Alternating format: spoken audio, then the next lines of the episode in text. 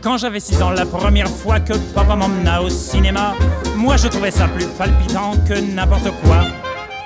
Il y avait sur l'écran des drôles de gars, des moustachus, des fiers à bras, dès qu'ils s'entretuent chaque fois qu'ils trouvent un cheveu dans le plat. Bonjour, bonsoir à tous et bienvenue, bienvenue pour ce nouvel épisode de Vidéo Club, le 32e épisode euh, de votre émission podcast cinéma, une émission qui parle de films, qui en parlent en bien, qui en parlent en mal, mais en tout cas qui en parle, et ça c'est le plus important. Mais surtout, c'est une émission spéciale étant donné que vous êtes en train de nous écouter en direct, on dit bonjour à tout le monde, bonjour Bonjour les gens. et oui, parce que cette émission podcast cinéma qui sort toutes les deux semaines, les mercredis, un mercredi sur deux, et aujourd'hui exceptionnellement euh, en direct. Voilà, on est dans les studios du coup de Fréquence Banane, nous sommes en train d'enregistrer en direct. Donc, si vous êtes en direct, n'oubliez pas de venir sur notre page Facebook ou Instagram et de réagir directement euh, en direct, directement en direct. Si c'est pas beau la répétition, directement sur notre page Instagram on lira régulièrement vos petits messages. Je suis donc, comme vous l'avez entendu, accompagné de la fine équipe habituelle. Salut tout le monde. Rebonjour Bah, on a déjà dit, ouais. Oh, c'est vrai qu'on a redit. Putain, c'est vrai que d'habitude on. oui. Double bonjour. Le double bonjour qui fait plaisir. En tout cas, euh, on va comme d'habitude faire un peu le petit tour de table en commençant cette fois-ci. Et je regarde Lorenzo, mais non, je donne directement d'abord la parole à Roman. Mais non, Et oh là ouais, là, je suis le c'est- premier. C'est le côté un peu magique. Salut Roman. Beaucoup de, de- voilà, bah merci de, de- de- de nous suivre en direct. euh, Merci, merci à tous, euh, merci à toutes et à tous. voilà. C'est vrai que pour les personnes qui vont écouter, Toutes les personnes à travers le monde, je pense. que- c'est vrai que pour les personnes qui vont nous écouter mercredi, ça ne change rien. Mais c'est vrai que pour les personnes qui sont en train de nous écouter Ceux qui maintenant. sont aux États-Unis, il, est, il doit être 11h du matin, mais je- Probablement. ça fait plaisir que vous soyez au rendez-vous quand même. Eh ben, en tout cas, américains. bonne journée, on a envie de dire. C'est ça. Du coup, les- Ouais, les personnes euh, qui. Puis bonne nuit euh, au japonais, du coup, par extension. Bon dimanche. euh, Et d'ailleurs, Lorenzo, bah oui, salut Lorenzo. euh, Salut, salut. Tu fais un bisou au japonais du Je coup, qui fais un bisou écoute au japonais, et juste au japonais. Le reste du monde, euh, c'est- Roman qui les salue. Bon, waouh Moi, je dis bonsoir aux japonais. C'est 4h du mat là-bas, et puis bonsoir à ceux qui nous écoutent, même si vous n'êtes pas japonais. Que vous êtes- que- de qui vous êtes, on vous salue. Et enfin, on termine avec du coup Théa. Salut Théa. Hello, bah vous me laissez les martiens écoutez. hein, parce que là, euh, Il reste pas grand chose. t'as t'as les japonais, le reste du monde, sauf je sais pas qui. ah, vas-y, Kim Jong-un, si tu nous écoutes. Le bro. Qui, qui, qui répond régulièrement hein, par message. Il nous envoie un message d'ailleurs maintenant en disant Nice épisode. Voilà, je ne savais même pas qu'il parlait anglais, mais en tout cas, nice épisode. Ça fait Kiki. Jong-un. Jong-un. Merci Poto.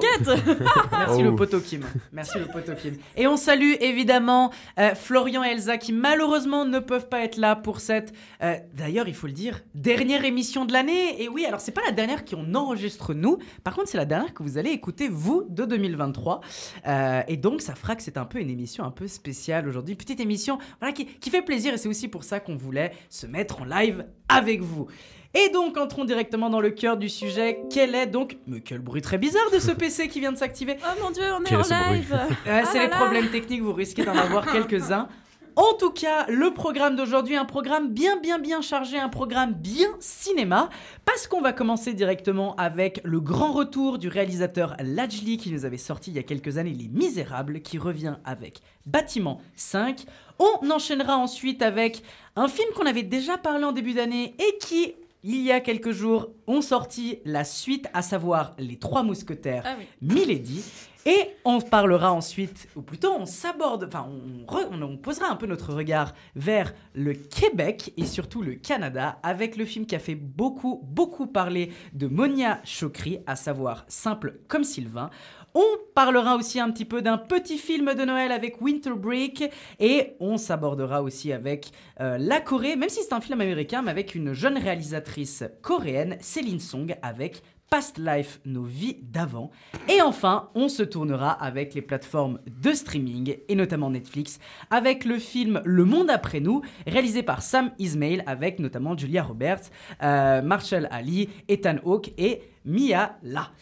Et en fin d'émission, étant donné que c'est un peu la dernière émission de l'année et que surtout, bah, probablement, vous allez nous écouter un peu avant Noël, et ben on s'est dit bah, qu'il était grand temps de faire une carte blanche collective. Et oui, une carte blanche où chacun et chacune d'entre nous vont vous proposer des petits films de Noël. Pas piqué en tout cas, euh, on l'espère. Trêve de bavardage, entrons directement dans le cœur du sujet.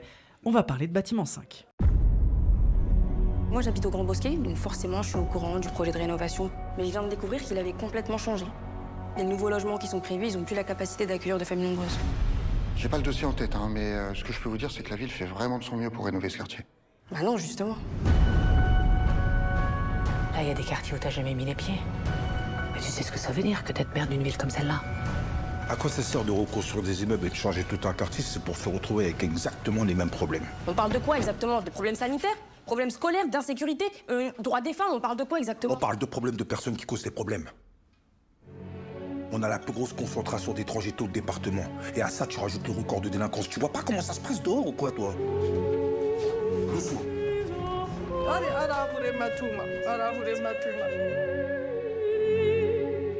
On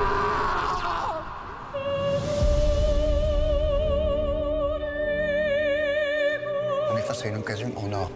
Ça fait des années que la mairie va expulser ces Je gens. vois pas virer des gens le jour de Noël. Parce que c'est à ça qu'elle vous sert, vous, la police?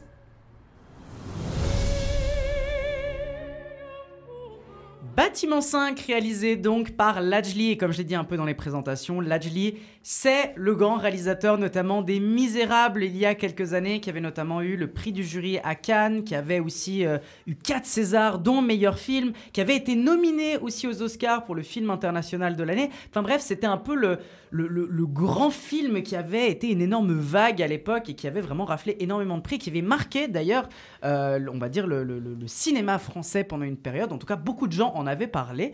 C'est aussi le co-scénariste d'Athéna pour un film un peu plus récent et notamment il est membre du collectif Coutrajmé avec euh, notamment Kim Chapiron, Romain Gavras pour ne citer que les plus connus.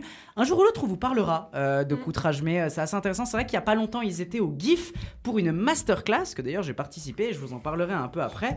Ouais, je, je flex. Oh, voilà, ça, ça me permet de flex un petit peu. Ouais, je flex, je flex, je flex.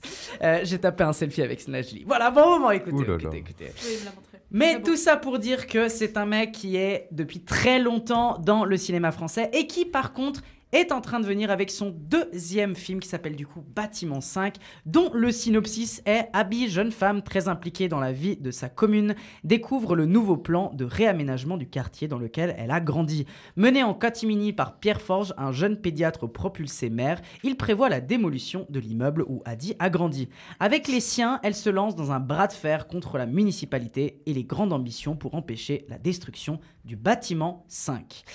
C'est donc un film avec le casting un peu habituel qu'on avait déjà pu voir euh, dans Les Misérables. On est tous et toutes ici à avoir vu ce film. Je vais me permettre de commencer euh, parce que je dois vous dire que ça fait un bail que je vais vous parler d'un film, parce qu'en fait je l'ai découvert au GIF cette année. C'est pour ça que je parlais de, de, de notamment Coutrage Mai, que j'ai pu euh, en tout cas aller voir aussi leur masterclass. Mais du coup j'ai pu aller voir en avant-première il y a maintenant un mois et demi au GIF Bâtiment 5. Je n'ai rien dit pendant euh, pas mal de mois, même si ce film, euh, c'était un truc que je voulais vous parler. D'ailleurs, j'ai eu la chance, bah, du coup, de discuter un peu avec Lajli et de lui poser Ah. pas mal de questions sur Ah. ce film. Et oui, et, et- et Parce que t'as été au GIF, si j'ai bien compris. exactement au GIF, journaliste de Là où t'as rencontré Lajli. C'est- je, je le répète un peu, mais bon, Faut- ouais, faut le dire. Attends, c'est master- masterclass, c'est ça, un C'est contrat une masterclass, Ouais, ouais, ouais, ouais. Mais je vous donnerai un peu des, des infos un peu intéressantes là derrière. En tout cas, pour se concentrer un peu sur le film, euh, je considère que vraiment Bâtiment 5, c'est un excellent retour du réalisateur, euh, donc de. C'est un excellent retour.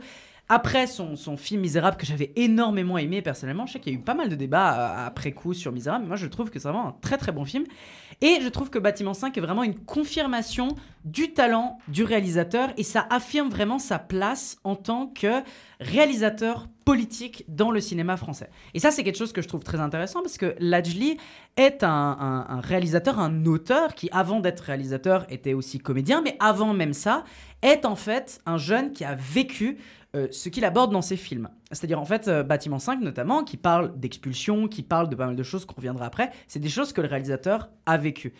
Et Lajli, c'est un réalisateur du coup très politique, qui va parler de banlieue, qui va parler de pauvreté, qui va parler des violences policières, qui va parler des rapports de pouvoir, qui va parler des délaissements euh, des politiques de certaines zones urbaines, urbaines, thématique qui est très présente dans Bâtiment 5. En fait, toutes ces thématiques-là, c'est les thématiques que lui-même a vécues et qu'il retranscrit dans son cinéma. Ce qui fait que pour moi, avec ce film, on arrive à créer une ligne directrice du cinéma de Lajli, qui est en fait un réalisateur éminemment politique, qui est un réalisateur éminemment engagé sur des causes, notamment en étant à Koutrajmé, où du coup Koutrajmé a aussi une vocation politique en créant des écoles et en essayant de rendre accessible le cinéma euh, à toutes en fait, les classes euh, sociales et notamment aux, aux personnes les plus précaires.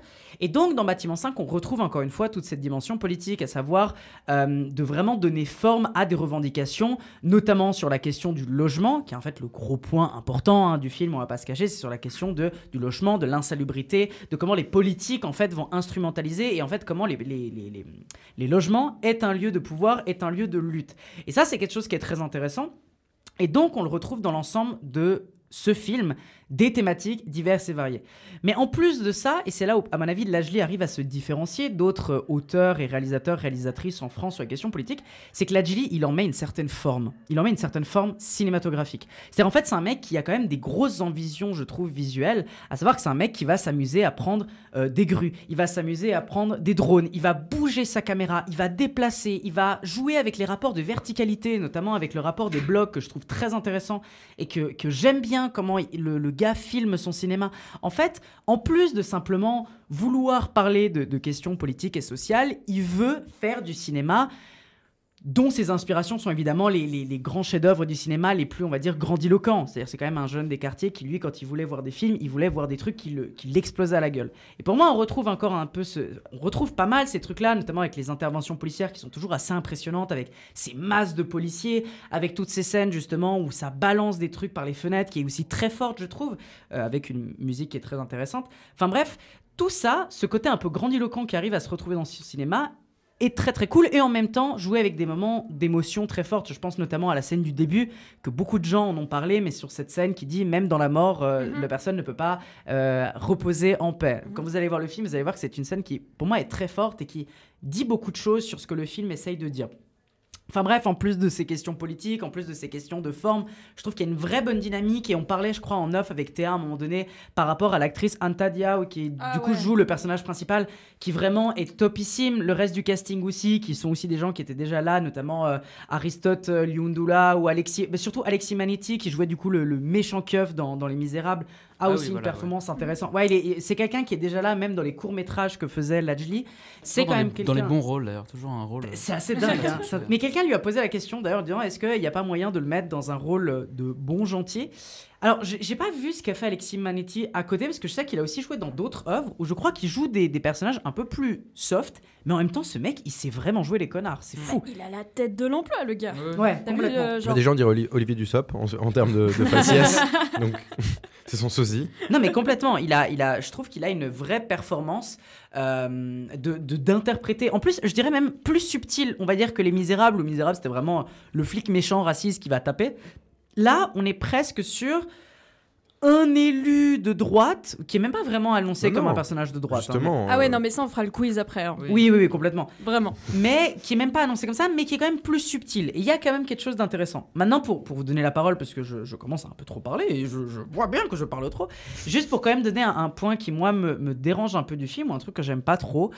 J'ai déjà abordé un peu avec vous, c'est la fin du film que je n'arrive. Enfin, je- je- elle est pas nulle, elle est pas horrible, mais je la trouve vachement décevante. Et en fait, je trouve que ça retombe un peu comme un, un- un- un gâteau qui a trop cuit. C'est-à-dire ça retombe tout d'un coup. Métaphore très surprenante. Un mais soufflet. bref, un soufflet, voilà. C'est le, soufflet qui tombe. Parce que si tu fais le comparatif avec Les Misérables, qui pour moi est une fin exceptionnelle, j'adore la fin des Misérables, elle est très forte. Là, sans la, sans la dire, je la trouve un peu euh, bah, pas très marquante, pas très forte. Et quand le générique arrive, on se dit, bon, bah, tout ça pour ça. Alors évidemment, ça n'a pas gâché mon plaisir de manière générale sur l'œuvre, qui pour moi est vraiment une œuvre kiffante à voir et qui se donne en fait les moyens d'apporter quelque chose. Euh, et d'ailleurs, euh, petite anecdote, mais en fait, le film a été assez facile à produire, selon l'atelier. D'ailleurs, je lui ai demandé si par rapport à ses financements, c'était pas trop la galère. L'événement, tu l'as demandé exactement, c'était où? C'était au GIF, Ah, je sais pas voilà, si tu avais entendu parler. D'ailleurs, mais- pour les gens qui sont pas jeunes, ouais, on, ils disent, on, on dit GIF, ils sont là, mais pourquoi ils parlent de Oui, GIF? pardon, c'est le Geneva International Festival. Mais, mais donc c'est Film le Festival. gif. Festival. Festival. Mais c'est le gif alors, C'est le GIF. C'est le GIF. techniquement. Oui, mais c'est moche dire GIF. Ah, on est d'accord. Je crois ouais. que même les gens là-bas ils disaient GIF, du coup je dis GIF. C'est J. C'est le J. Le, le C'est J, le c'est En tout cas, tout ça pour dire que c'est un film très bon malgré la fin que je trouve un peu dommage. Vraiment, c'est une confirmation de ce réalisateur qui est euh, très intéressant et qui pour moi apporte quelque chose euh, de bon dans le cinéma français politique. Oui, oui, oui. Alors, euh, j'ai, je suis assez d'accord avec ce que tu dis globalement. C'est vrai que, alors, je n'ai pas pu rencontrer Lajli, donc voilà. Mais Au GIF, non T'étais pas au GIF Pas au GIF, malheureusement. J'ai loupé ce moment. Mais euh, c'est, vrai que oui, ça m'a, ça m'a plu. J'ai passé vraiment un, un moment, euh, un bon moment dans le film et même euh, ça, ça soulève des problématiques pertinentes et tout. Euh, et même sur la, la construction des personnages, je trouve qu'il il sait, il sait très bien, euh, Lajli, faire un- un- une galerie de personnages où, qui, qui reflète très bien tout l'ensemble d'une Ouais. société. Euh, mais après, le problème, c'est que ça peut tomber un peu dans la caricature. Du coup, il y a des personnages qui sont un peu faciles et un peu euh, trop euh, manichéens, trop blanc ou noir. euh, pour, Genre? euh, Genre, euh, genre l'adjoint. euh, Roger. voilà, Roger. Enfin, c'est des personnages intéressants, mais ils sont, ils sont soit un peu sous-exploités, Mhm. soit un peu construits, un peu. euh, Ils sont un peu monotones, enfin ils ont C'est vrai que la l'adjoint euh, l'adjoint du maire est un peu ils sous-exploité. sont là et un peu la comme un ressort scénaristique. La parlementaire aussi, je la trouve Voilà. très sous-exploitée, Oui, oui, c'est dommage. Elle disparaît la Effectivement. moitié carrément. Ouais, mhm.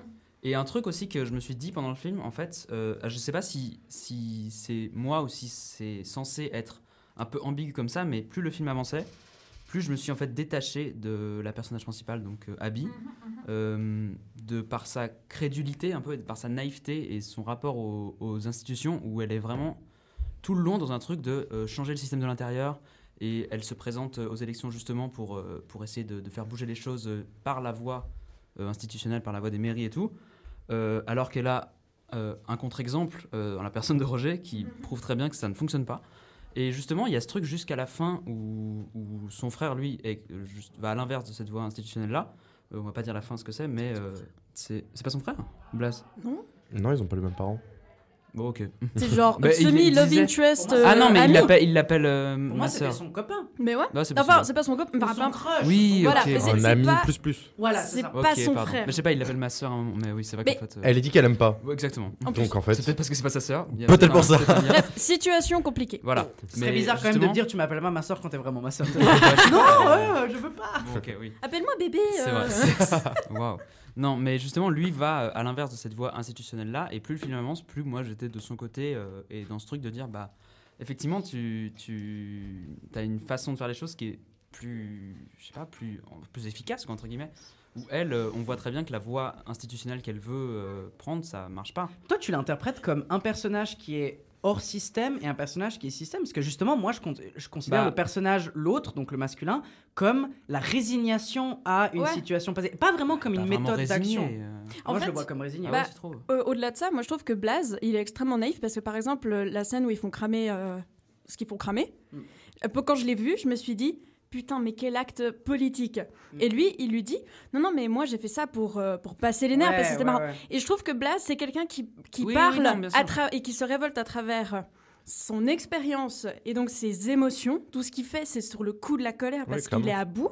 Et Abby, c'est. euh, c'est la voie de l'optimisme. euh, De... Moi, je dirais pas la naïveté parce que En fait, le souci, truc c'est comment le- bah, c'est comment le, je trouve le souci, c'est la façon dont ce film traite sa décision d'entrer dans la politique. Mm. Ça, genre, ça dure genre 5 minutes. T'as une espèce de plan euh, un peu. euh, Oui, il faut une T'as un petit de- de montage tout genre, rassemblement. et après, il n'y a Ouais. plus rien. Ouais, ouais, ouais. Déjà, voilà, ce, ce, Il y a cet plus... Moi, axe, j'ai pas euh, compris à quoi ça candidature servait. à la mairie, il disparaît complètement. J'ai- j'ai euh, il sort de nulle part il disparaît. C'est un peu Ouais. ça, ouais. Mm. Et du coup, bah, je trouve ça logique qu'on finisse le film avec elle. Mais du coup, c'est marrant parce que moi, j'ai trouvé que la fin, au début, ça m'avait choqué. Puis après, j'en ai discuté avec ma mère. Et en fait, j'ai trouvé que c'était une bonne fin qui amène un autre film. Et Mhm. j'ai trouvé que cette fin, elle montrait bien la différence de. hum, Comment dire Dans l'action possible et dans la révolte possible contre des autorités. euh, qui étaient oppressives parce que t'as un gars qui va et qui est finalement hors la loi, qui commet un crime, alors qu'il peut. Sans, spoiler, encore une fois, on fait très attention à pas spoiler, mais. Non, mais à mon avis, Blaze, il doit être vachement inspiré de Lajli en lui- oui, lui-même. oui, oui. Vu Ouais, son passé, euh, bah, il a eu aussi des, des- des problèmes avec la justice parce qu'il a commis certaines ch- choses, voilà. Bref, Il a a- filmé justement des bavures policières, il a eu de la grosse intimidation et c'est ça qui l'a poussé au cinéma. alors il y a eu ça, puis Grâce à avait- Costa Gavras d'ailleurs, ils ont posté euh, la vidéo, qui était le papa Oh. du coup de Romain Ah oui, oui, Gavras. oui, c'est vrai. Voilà. Enfin, bref. Mais à mon avis, Blaze, ça reflète bien Lajli et puis le gars euh, qui est ultra nerveux et qui, euh, qui finalement réagit par rapport à ses émotions. Puis on voit la- l'une des dernières scènes, on voit en fait que tu as le choix entre soit continuer dans la violence gratuite et finalement naïve. Il le voit pas comme de la violence gratuite, lui. hein.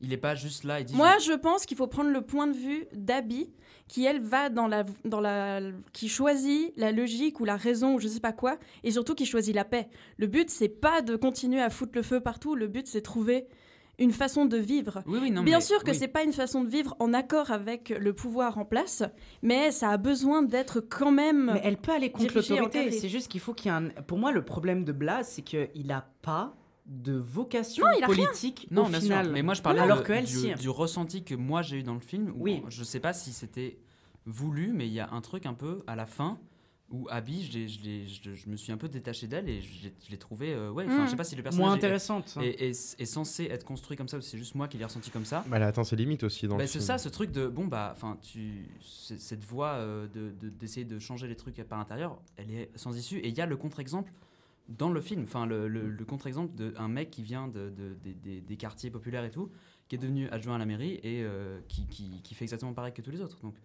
il y a ce truc où on, je sais pas, genre, on, on sait pas vraiment euh, Mm. Mais pourquoi ce elle, personnage est construit. Abby atteint ses limites parce que, enfin, là, euh, euh, jusqu'à la fin du film, on ne sait pas si elle est élue ou non, mais on a vu tout ce qu'elle Alors, je peut pense que faire. non, du coup. Non, mais même, mais dans le sens où non. ça serait difficile. mais, mais dans le sens où on a vu pendant tout le film ce qu'elle essaye de faire et Mhm. ce qu'elle fait. Et oui, à partir du dernier tiers, bah, on peut plus alimenter ce personnage et ses actions et on comprend que Mm. elle a fait le maximum, mais que. Et c'est là où je trouve le film très intéressant, c'est que la, une des réponses, voire la seule réponse euh, face à, à l'inomnie qui est, euh, ce, ce que font euh, la mairie et, et les institutions, bah, c'est cette fin. Mhm. Et c'est ce que je trouve intéressant, c'est en arriver à, d'une certaine manière, justifier cet acte, en tout cas par tout un passif, et nous Ah dire ouais. que et c'est tout aussi euh, violent ce qu'ils subissent que ce qui, ce qui, ce qui fait subir à la Mais fin. par contre, Ouais. un truc.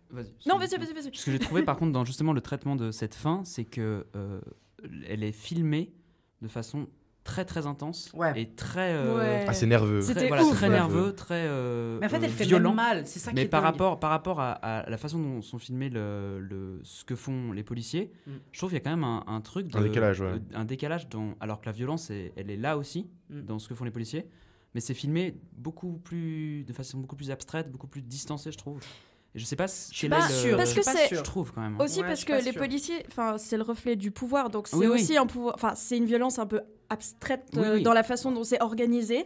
Et là, c'est un coup de sang, c'est euh, le résultat. Oui, de mais je sais pas du coup qu'est-ce que ça, qu'est-ce qu'on. Alors moi par contre, veut dire. je me permets, mais je trouve pas justement que le film... Alors dans, dans l'idée, oui, je comprends ce que tu dis, Ouais. dans le sens la violence c'est abstraite. Et mais là, ce qui est intéressant, c'est que justement, en fait, on, on met un visage sur la violence, dans le sens que on met en avant les décisions qui mènent Ah à ces sûr. telles pratiques de violence. Et ça, pour moi, c'est aussi un élément qui est assez intéressant, c'est que justement, au lieu de, dans certains films, on va poser comme étant sur le terrain des forces policières, voire militaires, parce que par rapport à leurs équipements, etc., on peut dire que c'est presque des groupes paramilitaires, dans le sens que c'est Ouais. vraiment de la pure violence, Ouais, ouais. et c'est des su- ils sont suréquipés. Euh, dans ce film, on met, en met, on- enfin, on met le visage de qui organise Ouais. la manière dont on va brutaliser Mmh, des vrai. gens. Dans, dans la figure du maire, dans ce personnage-là, qui va dire, bah, maintenant euh, que ces trucs-là, euh, enfin, maintenant que ces apparts ont eu tel problème, et ben nous, ça va nous donner le moyen de les, de les, de les dégager de Ouais. chez eux. Euh, ah, euh, on va les dégager maintenant. Il faut enlever euh, cet endroit-là. Il faut enlever toutes les bagnoles et tous les trucs parce que euh, c'est. euh, Ça va, on vous dérange pas, messieurs? J'adore. Mais on franchement, ce qu'on on veut dire en fait. la- Pas très visuel, À part ça, la figure du maire, il est, il est ultra intéressant. Il commence au départ, moi franchement je l'ai vu, alors on dirait le, le sosie d'Edouard Philippe, mais en côté un peu incel. Enfin c'est marrant, bref, on dirait un peu Edouard Oui, Philippe. ouais. Et donc comme on a dit, ouais, donc c'est Avec un... des cheveux. Oh. Pour moi, ça reste un Oh. film qui appelle à l'action politique, qui appelle à une certaine forme d'action politique quand même. Oui d'accord, bon bref, mais ce que je voulais dire... Pardon, attendez, attendez, attendez. Euh, bref, alors du coup, au début, je m'étais dit, ouais, c'est un maire un peu. euh, Enfin, ils l'ont mis là parce qu'il y avait besoin de remplacer le maire euh, décédé. Et C'est donc. casse, un maire de facto, ouais. Voilà. Donc en vrai, ils vont faire un petit, euh, un petit pantin, quoi. Genre le parti va le manipuler, la, la députée machin va, va le manipuler aussi. Et très vite, il y, a une, il y avait une scène un peu pivot quand ils discutent avec euh, Roger et puis la députée machin merde là dans un café. Et tu sais, il y, y y a une rotation de Oui. la caméra comme ça autour d'eux. C'est marrant parce que dans la même phrase, il arrive à dire Moi, je fais rien de mieux qu'être médecin, dans le sens où, ouais, j'ai pas envie de- d'être trop en avant dans la, dans la scène politique, j'ai Mhm. envie de faire un peu ce qu'on me dit de faire et tout et tout. Puis dans la même scène, il dit Ah, enfin, je sais plus trop comment il le dit, mais en mode Ouais, mais en gros, il y aurait moyen de moyenner pour qu'on puisse se débarrasser de cette, euh, de cette cité, quoi. Ouais. Et du coup, c'est un personnage, je trouve très intéressant parce qu'on voit son ascension au pouvoir et surtout, après, sa soif de pouvoir. Ah oui, oui, c'est et comment il ouais. l'utilise. Alors que c'est un gars qui sort de nulle part, Ouais. qui a l'air tout gentil, enfin, pas forcément tout gentil, mais qui a l'air. C'est le blaireau UMP de base, quoi, pour moi. Ouais, ouais. Et ben, il monte comme encore ça. UMP, t'es vraiment. Ouais, t'as euh, vu ça. Des années. Ah, t'es nostalgique. Elle est nostalgique. RPR, RPR, Belle Chirac. époque. Ah, Sarko. Ah, Chichi. qu'on revient. hein. N'oubliez pas, c'est bon les pommes. Mangez des pommes. Mange des pommes. Mangez des pommes.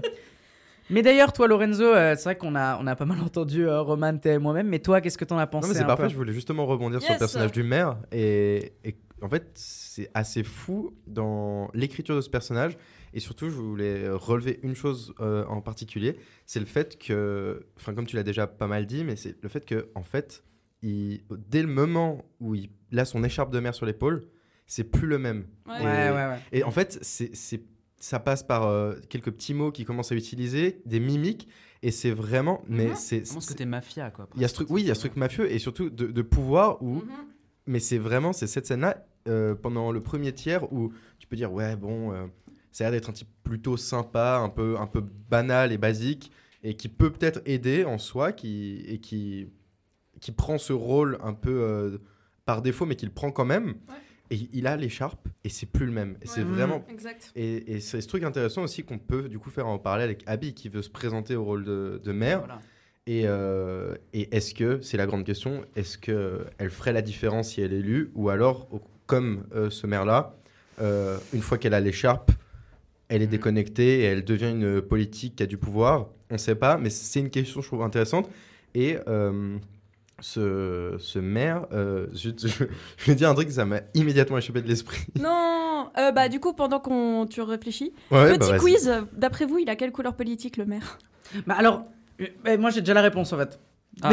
Du coup, j'ai déjà la réponse. Putain. Ok, Ah, alors qui parce te l'a dit que- Qui te l'a dit Parce Attendez, que. et- tu veux la réponse Tu veux Non, la non, réponse attends, attends, attends. Au gif Non. C'est PS, euh, époque euh, Hollande, Valls, euh, bien, PS bien, bien Hein à droite. Ok, pour moi c'est UMP, années 50-60, la Ah, famille wow. Le Quenois. Alors, Alors- pour moi, Ouais, vas-y, vas-y, vas-y. euh, j'aurais dit PS, mais vu que Roman l'a dit, je vais dire euh, En Marche, Renaissance, Macron et compagnie. Bah justement, alors vous avez tous un peu faux parce que dans l'idée, en gros, c'est une réponse que vous pouvez voir dans le Combini, donc euh, Ah. vidéo club, Oh. épisode euh, vidéo club de Combini avec Lajli nous, hein. qui est sorti il y a quelques semaines et en fait, c'est très intéressant parce que moi aussi en fait au départ quand j'ai vu le film, pour moi, c'était un maire un peu centriste, voire centre-gauche, parce qu'il y a quand même deux Ouais. ou trois vibes un peu sociales ou un truc un peu. Oui, en fait, il dit genre un moment. Attends, euh, attends, attends. Mais, mais, mais, mais pour moi, centre-gauche, c'est être de droite. Donc en fait, en soi, t'es un peu dans cette même idée. Mais le problème, enfin le problème, non. En fait, Lajli a clairement dit dans son vidéoclub, c'est un maire de droite. Il a dit. Ah. Et en fait, justement, ce qui est intéressant, c'est que t'as euh, le, le, le, le journaliste de, de, de Combini, enfin de, de vidéoclub à Combini, que je ne sais plus comment il s'appelle. Euh, Arthur, il s'appelle de prénom. Je sais plus euh, de nom de famille. Bref, Arthur, euh, qui lui dit Ah, mais je ne savais pas que c'était un maire de droite. Et lui il dit Mais si, c'est quand même assez évident. Mais bien sûr Mais ouais, mais du coup pour moi Attends. c'est pas si évident. En tout cas, c'est sûr que c'est pour moi pas un mec d'extrême droite.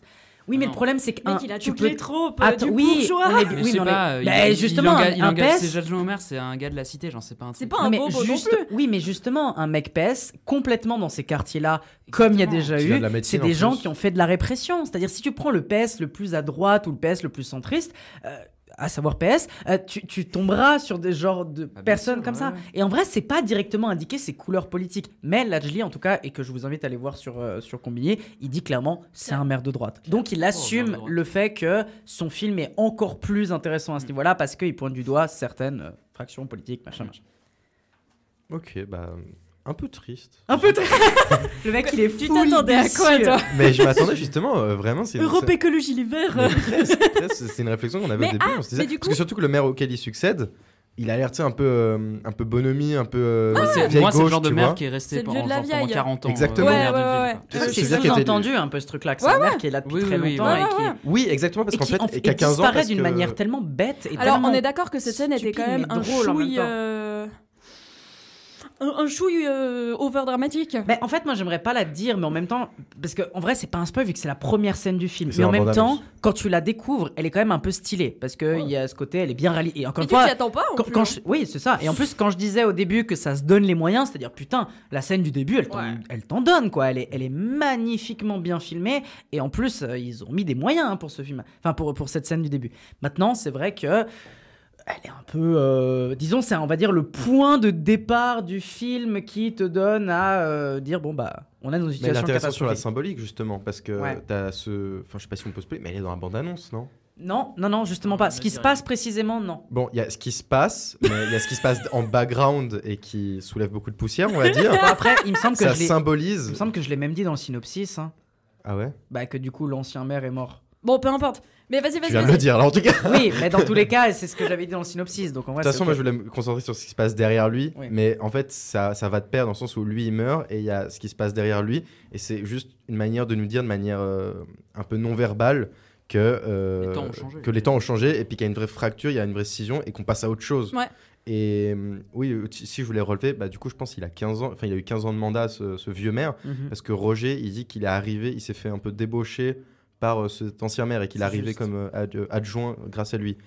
Et euh, oui, il y a tout ce truc qui m'est revenu où, euh, du coup, euh, Monsieur Fort, c'est ça Enfin, le nom du maire euh, par intérim. Forge. Forge. ok. Ouais. Bon, ce, ce type-là, ce qui est aussi intéressant dans sa recherche de pouvoir, c'est qu'il se lance à, sa, à la hum, candidature de sa réélection juste parce que Abby a décidé de, Oui. de, de- de se présenter. Mais sinon, il l'aurait pas spécialement fait. En fait, c'est plus une réaction, une sorte de, de coup de colère en se disant Ah ouais, Euh, c'est ça, tu veux jouer à ça bah, Je vais me présenter. réac maintenant. Oui, et je trouve ça fou, c'est on lui donne euh, ce pouvoir, et je trouve que ça, ça met bien ça en lumière de manière très subtile, on lui donne le pouvoir, et dès l'écharpe, c'est un autre type, et il, il devient euh, très euh, conservateur, il reste dans son bureau, et il met de la distance avec les gens, il y a cette, scène très intéressante où on vient l'interpeller à la voiture, euh, où Oui. il est au téléphone, et tu peux dire, bon, je comprends la réaction, parce que tu es au téléphone, tu es en voiture, tu pas trop envie, mais en même temps, Mm. c'est ton job, Ouais. et tu peux, Ouais. tu peux sans souci... euh, aider cette personne, en tout cas, à lui Mm. prêter une oreille. Pour finir avec Théa, mais juste une auditrice nous confirme, qui du coup était en train de nous écouter, qui nous a envoyé un message, qui nous confirme que du coup, en effet, on avait déjà dit que le maire était mort, donc on peut le dire, Yes. le maire clams. Les avantages du direct. Longue vie au maire. Théa, pour terminer. Je trouve que la dernière scène, la toute, toute, toute dernière scène, qui met un, moment arrivé, qui doit être filmé au drone peut-être, qui est assez monumental comme ça, Mm. je pense que c'est euh, l'appel pour un triptyque et donc une suite directe de la saga Victor Hugo, parce que du coup la cité c'est la cité Victor Hugo, c'est Ouais, la même la que dans la première. Ah, Ouais. Et donc, à mon avis, dans la troisième, on sera encore centré sur ce bâtiment qui semble immortel et à la fois le socle de toutes ces personnes, mais aussi la cage finalement dans Mhm. laquelle ils sont, euh, ils sont coincés, mais ils veulent y rester parce qu'ils pensent qu'il y a du potentiel là-dedans. Donc euh, moi j'attends avec impatience. euh, D'ailleurs, pour rebondir sur ce truc-là, c'est intéressant parce que la fin de Misérable, c'est dans une cage d'escalier, le début des bâtiments 5, c'est dans une cage et d'escalier. bim bam boum Et donc tout est lié, j'ai envie de C'est dire. la, la- Tout la est lié. saga cage d'escalier. La saga cage d'escalier, c'est beau. Ça c'est Die Hard. C'était donc notre avis sur Bâtiment 5 de Lajli. Vous comprenez donc que l'ensemble de l'équipe est plutôt très content du résultat, en tout cas final, que nous a proposé Lajli. On vous invite véritablement à aller le voir dans les salles obscures.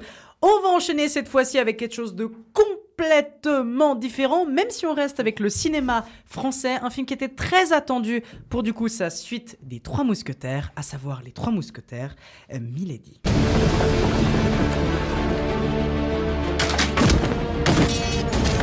Constance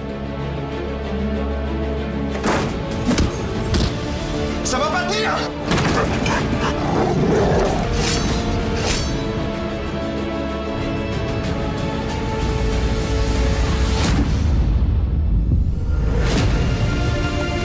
C'est pas moi que vous vouliez sauver, mais Constance Bonacieux.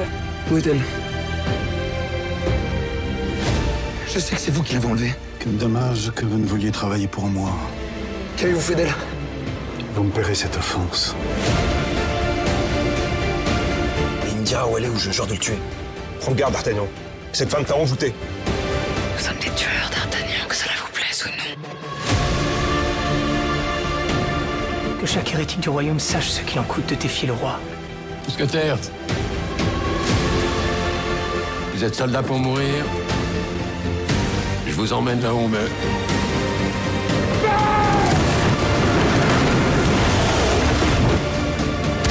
C'est lui le traître Je ne suis pas l'homme que vous croyez.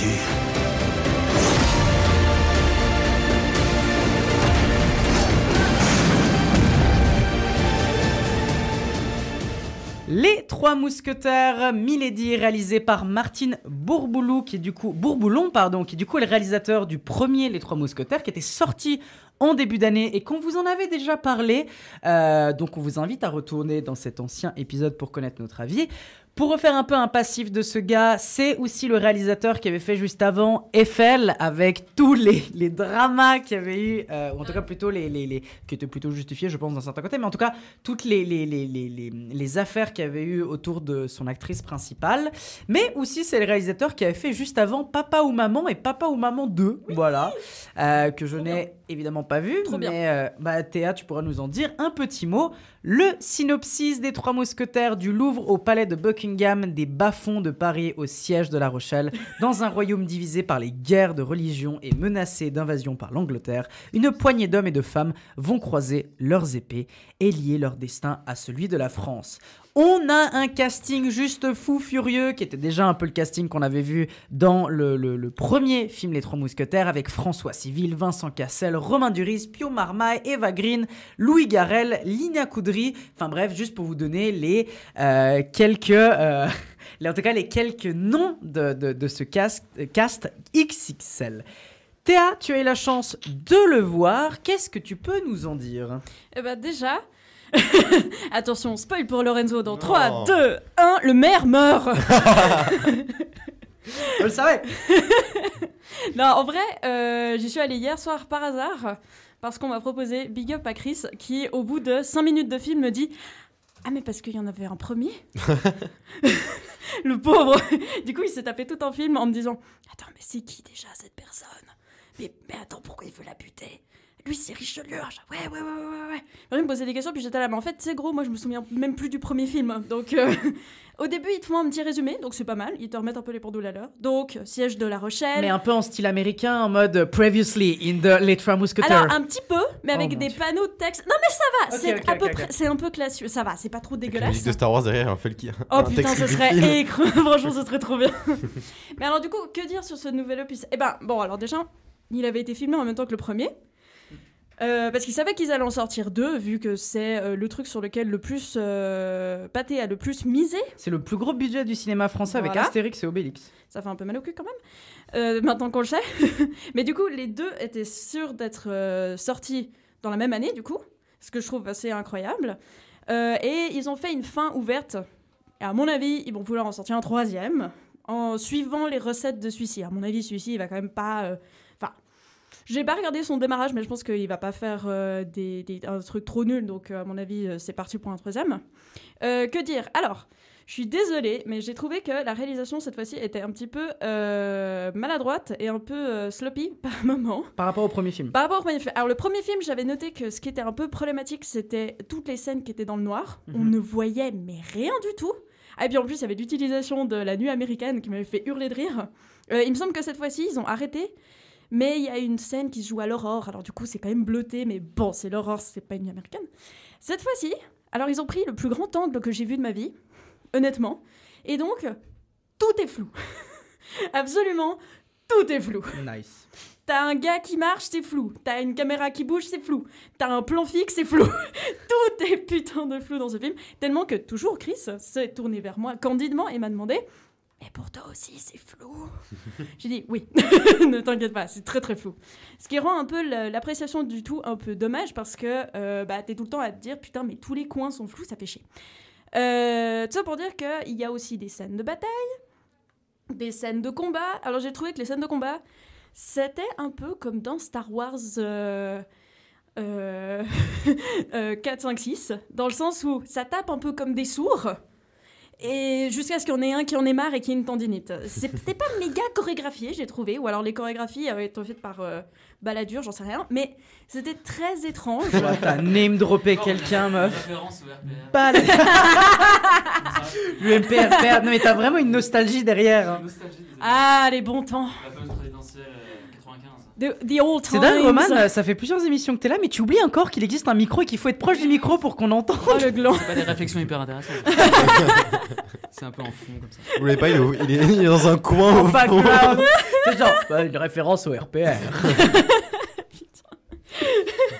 Bref, c'est pour dire que je sais plus ce que j'étais en train de raconter. Mais c'est étonnant parce que dans. En plus, ils ont été tournés en même temps, mais dans le premier. Enfin, j'ai vu le premier, pas le deuxième malheureusement. Aïe. Parce que j'avais plutôt bien aimé le premier. Mais dans le premier, une des qualités, justement, c'était la chorégraphie des combats. Ouais, c'est vrai. C'était Bah, assez vol- un peu voltigeant, il y avait de- c'était aérien, c'était plutôt bien chorégraphié. C'était plus le montage, je trouve, qui desservait. Il y avait des bastons one cut en plus, tu sais, Ouais, genre des- euh, plan séquence euh, baston qui marchait bien. Exactement, donc c'est un peu étonnant que dans le Bah- 2, alors que c'est le même réalisateur, c'était tourné Ouais, en même temps. Eh ben, c'est marrant parce que les, les scènes sont très lentes, au contraire. Il y a souvent des petits temps d'attente, genre où t'as les deux personnages qui se regardent comme ça, en mode. Pressé X pour démarrer la cinématique. Exactement. Non mais vraiment, c'est vraiment genre putain, je sais plus où je dois aller maintenant, je sais plus ce que je dois récupérer comme arme. Ah merde, merde, merde, merde, merde, merde. Euh, donc étrange. Il y a même un moment, je pense que le caméraman a lâché sa caméra. Très sincèrement, je suis quasi sûre. C'est pas possible de faire un plan aussi dégueulasse que ça. Il y a aussi un figurant qui fait de la merde à un moment, ça c'est marrant. Euh, mais tout ça pour dire que j'ai trouvé que les scènes de combat étaient pas incroyablement euh, dynamiques et que vraiment ils tapent juste comme des sourds les uns sur les autres. Au bout d'un moment, voilà. Et aussi, ce qui m'a le plus déçu en fait dans ce film, c'est les liens entre les personnages. Parce que dans le premier, il y avait cette dynamique qui s'était construite rapidement entre les trois mousquetaires. Et euh, c'était assez. Enfin, les quatre mousquetaires du coup.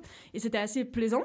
Et là, dans le 2, ils ont tous des, des subplots où ils sont tous éparpillés aux, quatre coins du monde.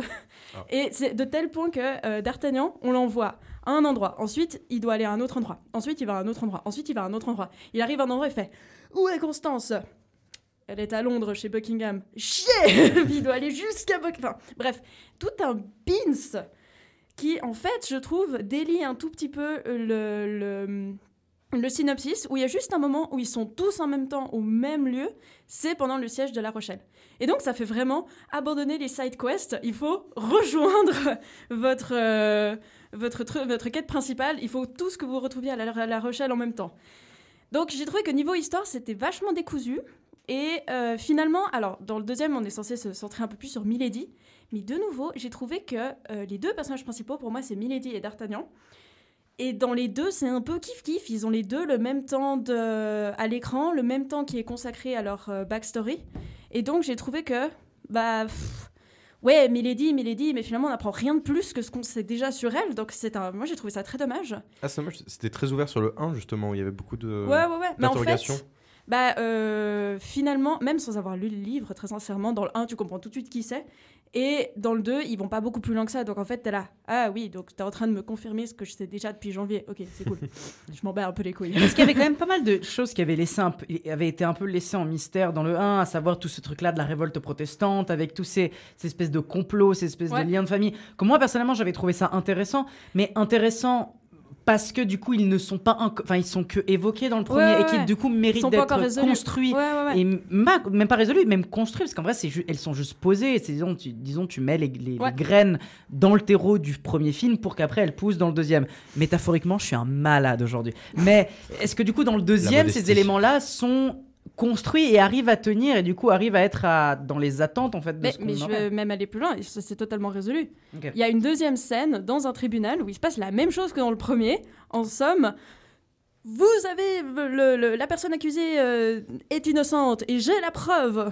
Puis t'es là, ah ok, bah, cool. Enfin, j'ai l'impression que c'était un peu Hercule Poirot dans les Trois Mousquetaires avec Romain Oh. Duris en pirate mousquetaire. Ouah, tu le vends tellement bien par contre. Romain Duris, je ne comprends pas. Il est arrivé vers sa costumière, il a fait euh, gros, moi je veux devenir Johnny Depp. en Là, il y a. Kenneth Oui, Branagh qui va péter la porte. va dire, je vais je vais Il t'achète le, le script là. Ah, mais immédiatement. Mais vraiment, le gars, il a du.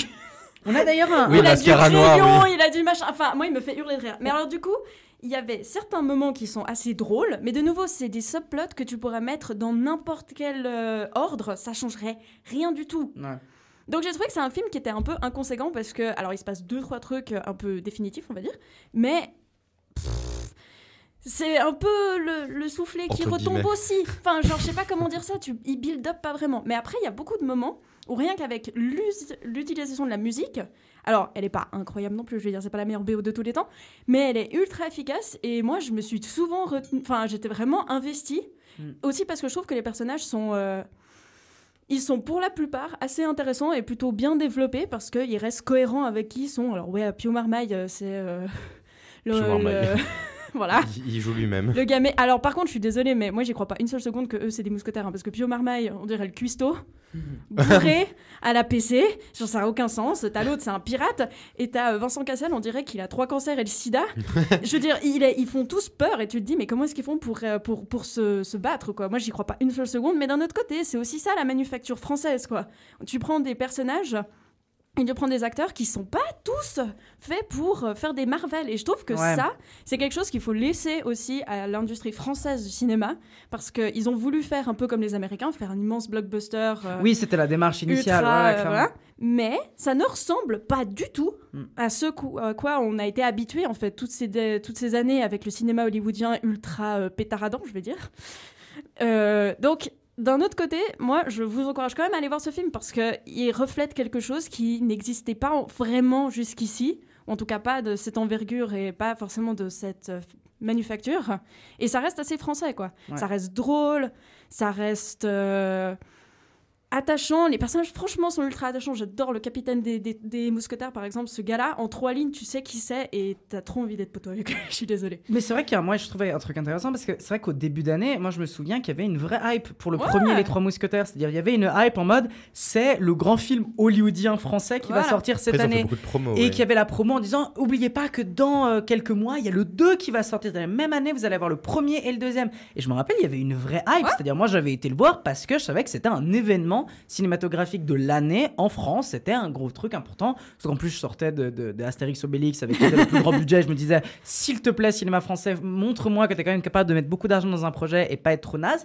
Par contre, j'ai quand même l'impression que pour le deuxième, Ouais. la hype, elle est complètement Mmh. Je retombée. suis assez d'accord. Et en vrai, même si il va pas faire des mauvaises entrées, je pense qu'il va quand même faire ses entrées et je pense qu'il aura, il, il aura la capacité de rentrer dans ses frais, pas faire des énormes bénéfices, mais à mon avis, Ah, il va si, rester dans ses t'inquiète, frais. Il, il mise sur le marché chinois. Donc non, non, mais vraiment, sans déconner. Ah ouais il, il, il compte le distribuer sur le marché chinois, le premier et le deuxième. Donc, Ok, bon alors du coup, il Ça- va entrer va dans ses frais pour sûr, mais je trouve qu'il y a vraiment pas cette hype qu'il y avait dans le premier. Non. Et je sais pas si c'est une erreur de commercial, de marketing qui ne va pas et qui du coup n'a pas autant fait de, Mm. de, de, de- de grandes pubs pour le deuxième, mais je trouve ça assez dommage. Et je fais du coup une parenthèse vite parce ouais. qu'on a, on a reçu un message d'une auditeur auditrice qui te pose du coup directement une question par rapport à cet élément-là de narration euh, que tu disais ah tel personnage doit aller à tel endroit, il y a la quête A, il y a la quête B.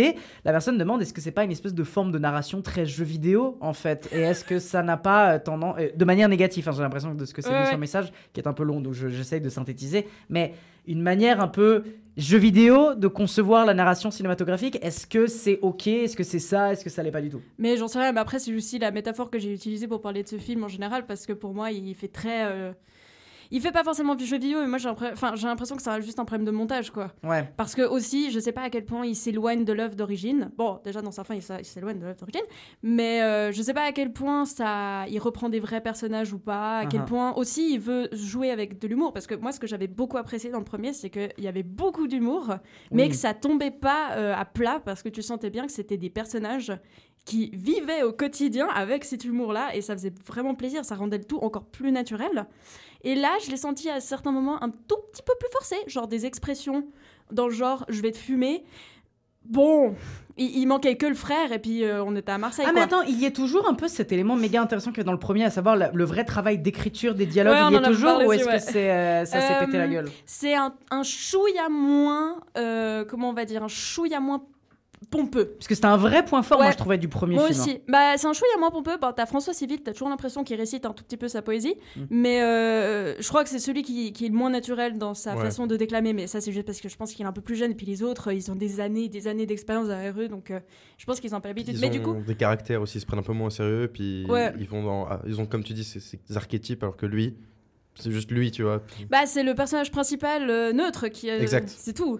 Mais du coup, j'ai trouvé que ce film, donc, pour revenir un peu à la question de cette personne euh, à l'identité euh, secrète, je ne vois pas du tout qui ça pourrait être.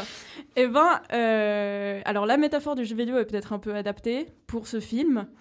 Mais en fait, c'est un peu ça, en fait, parce que tu as plusieurs affrontements entre deux personnages, et puis tu en as un qui est, qui est vraiment mis comme étant le boss final. Enfin, je sais pas, peut-être que c'est juste de la narration très classique aussi, hein, mais j'ai trouvé que ça, ça, atteignait certaines limites, parce que justement, ça rendait le, récit très décousu, et surtout, ça mettait pas ensemble les personnages. Et donc, parfois, tu avais des retrouvailles qui tombaient à plat, ou alors tu avais des, des personnages du premier film qui revenaient, puis tu disais euh, c'est qui déjà lui? Ah oui, c'est vrai, je m'en fous. Enfin, donc ça, c'était un peu mal géré, j'ai trouvé. Et, euh, clairement, il y a beaucoup trop de focus sur euh, Milady et D'Artagnan ensemble, et donc pas assez sur Milady et pas assez sur les autres. Donc, ah, l'un dans l'autre, je vous dirais qu'il est quand même très cool, bien moins bon que le premier.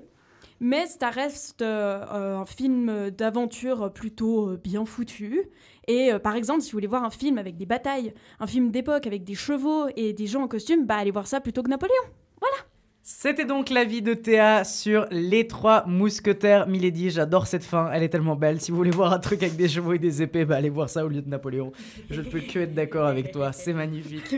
En tout cas, c'était donc ton avis sur ce film. Et on va cette fois-ci traverser un océan entier parce que cette fois-ci, on va aller voir un film franco-canadien, à savoir Simple comme Sylvain.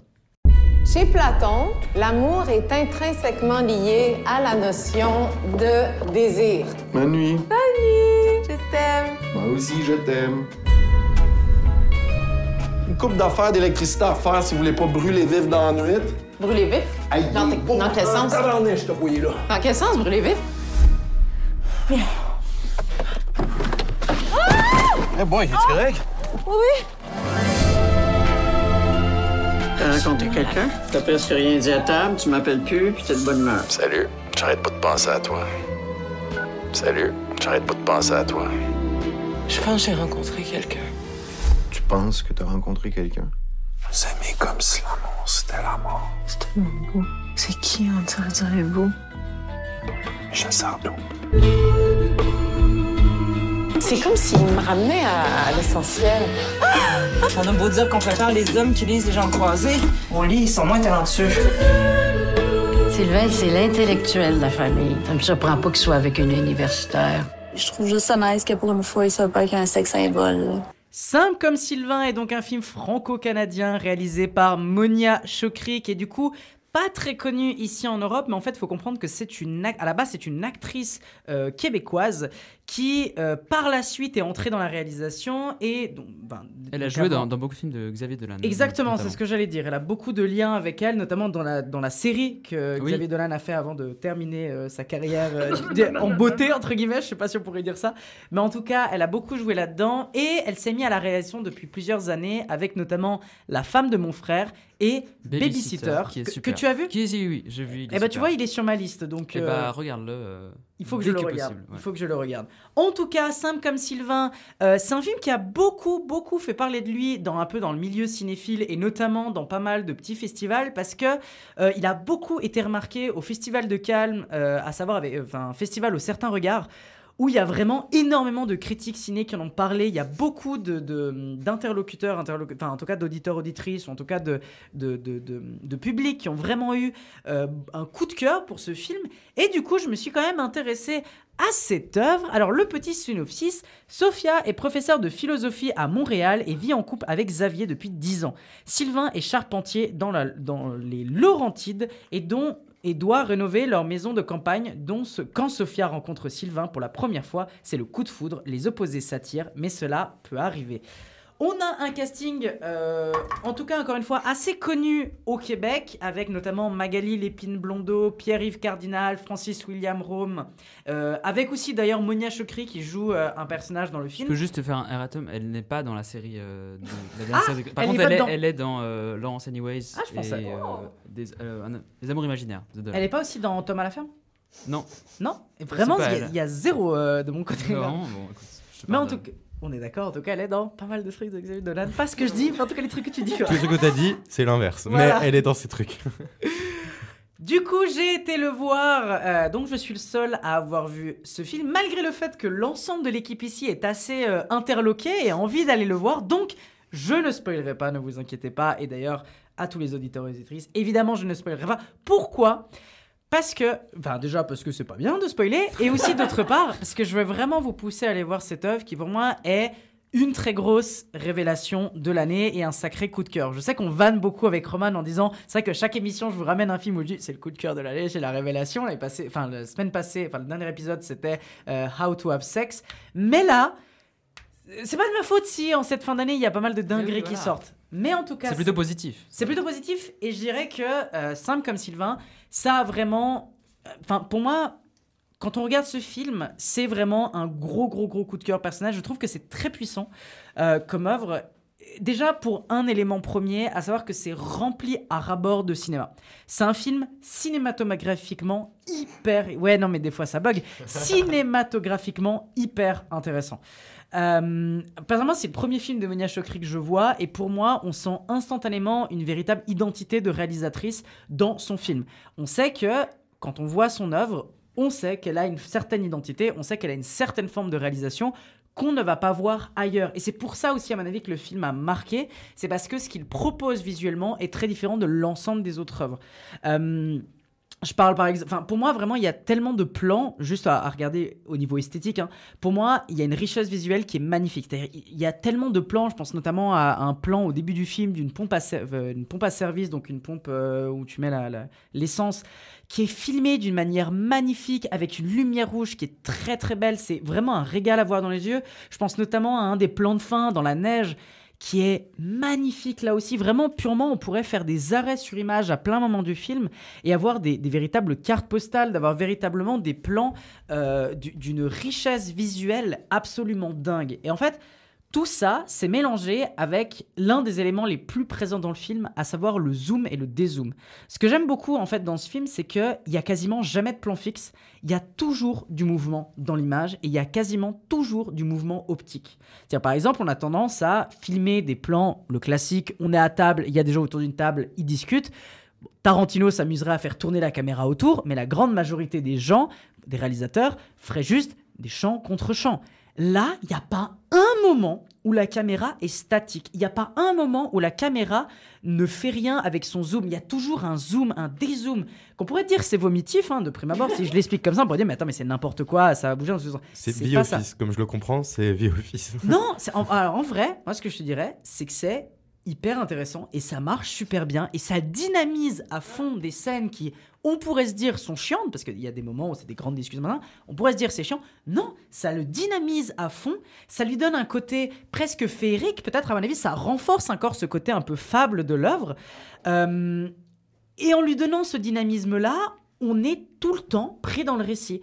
Je pense notamment que cet élément-là, il doit être combiné avec les mouvements de caméra, qui sont très importants, hein, les travelling, les mouvements qui sont hyper bien réfléchis, et aussi le montage, qui est tout simplement génialissime. Et quand tu combines ces trois éléments-là ensemble, tu crées une moelle épinière du film, c'est-à-dire la moelle de ton film en termes purement euh, de réalisation, qui est prodigieuse. Et je trouve ça dingue qu'une réalisatrice qui n'a pas forcément énormément d'expérience en termes de long métrage, qui en a que deux avant, fait une œuvre autant cinématographiquement intéressante à analyser, à étudier. C'est-à-dire, je la trouve vraiment dingue à ce niveau-là, et je comprends pourquoi autant de gens en parlent et euh, ont envie de, le montrer. Et, je pense qu'il y a aussi un autre élément qui, moi, me, me plaît beaucoup.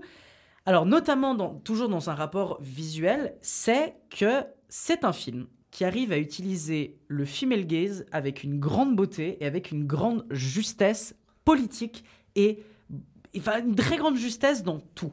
Je pense notamment au regard féminin, enfin, donc le female gaze, c'est le regard féminin, mais je pense notamment au plaisir.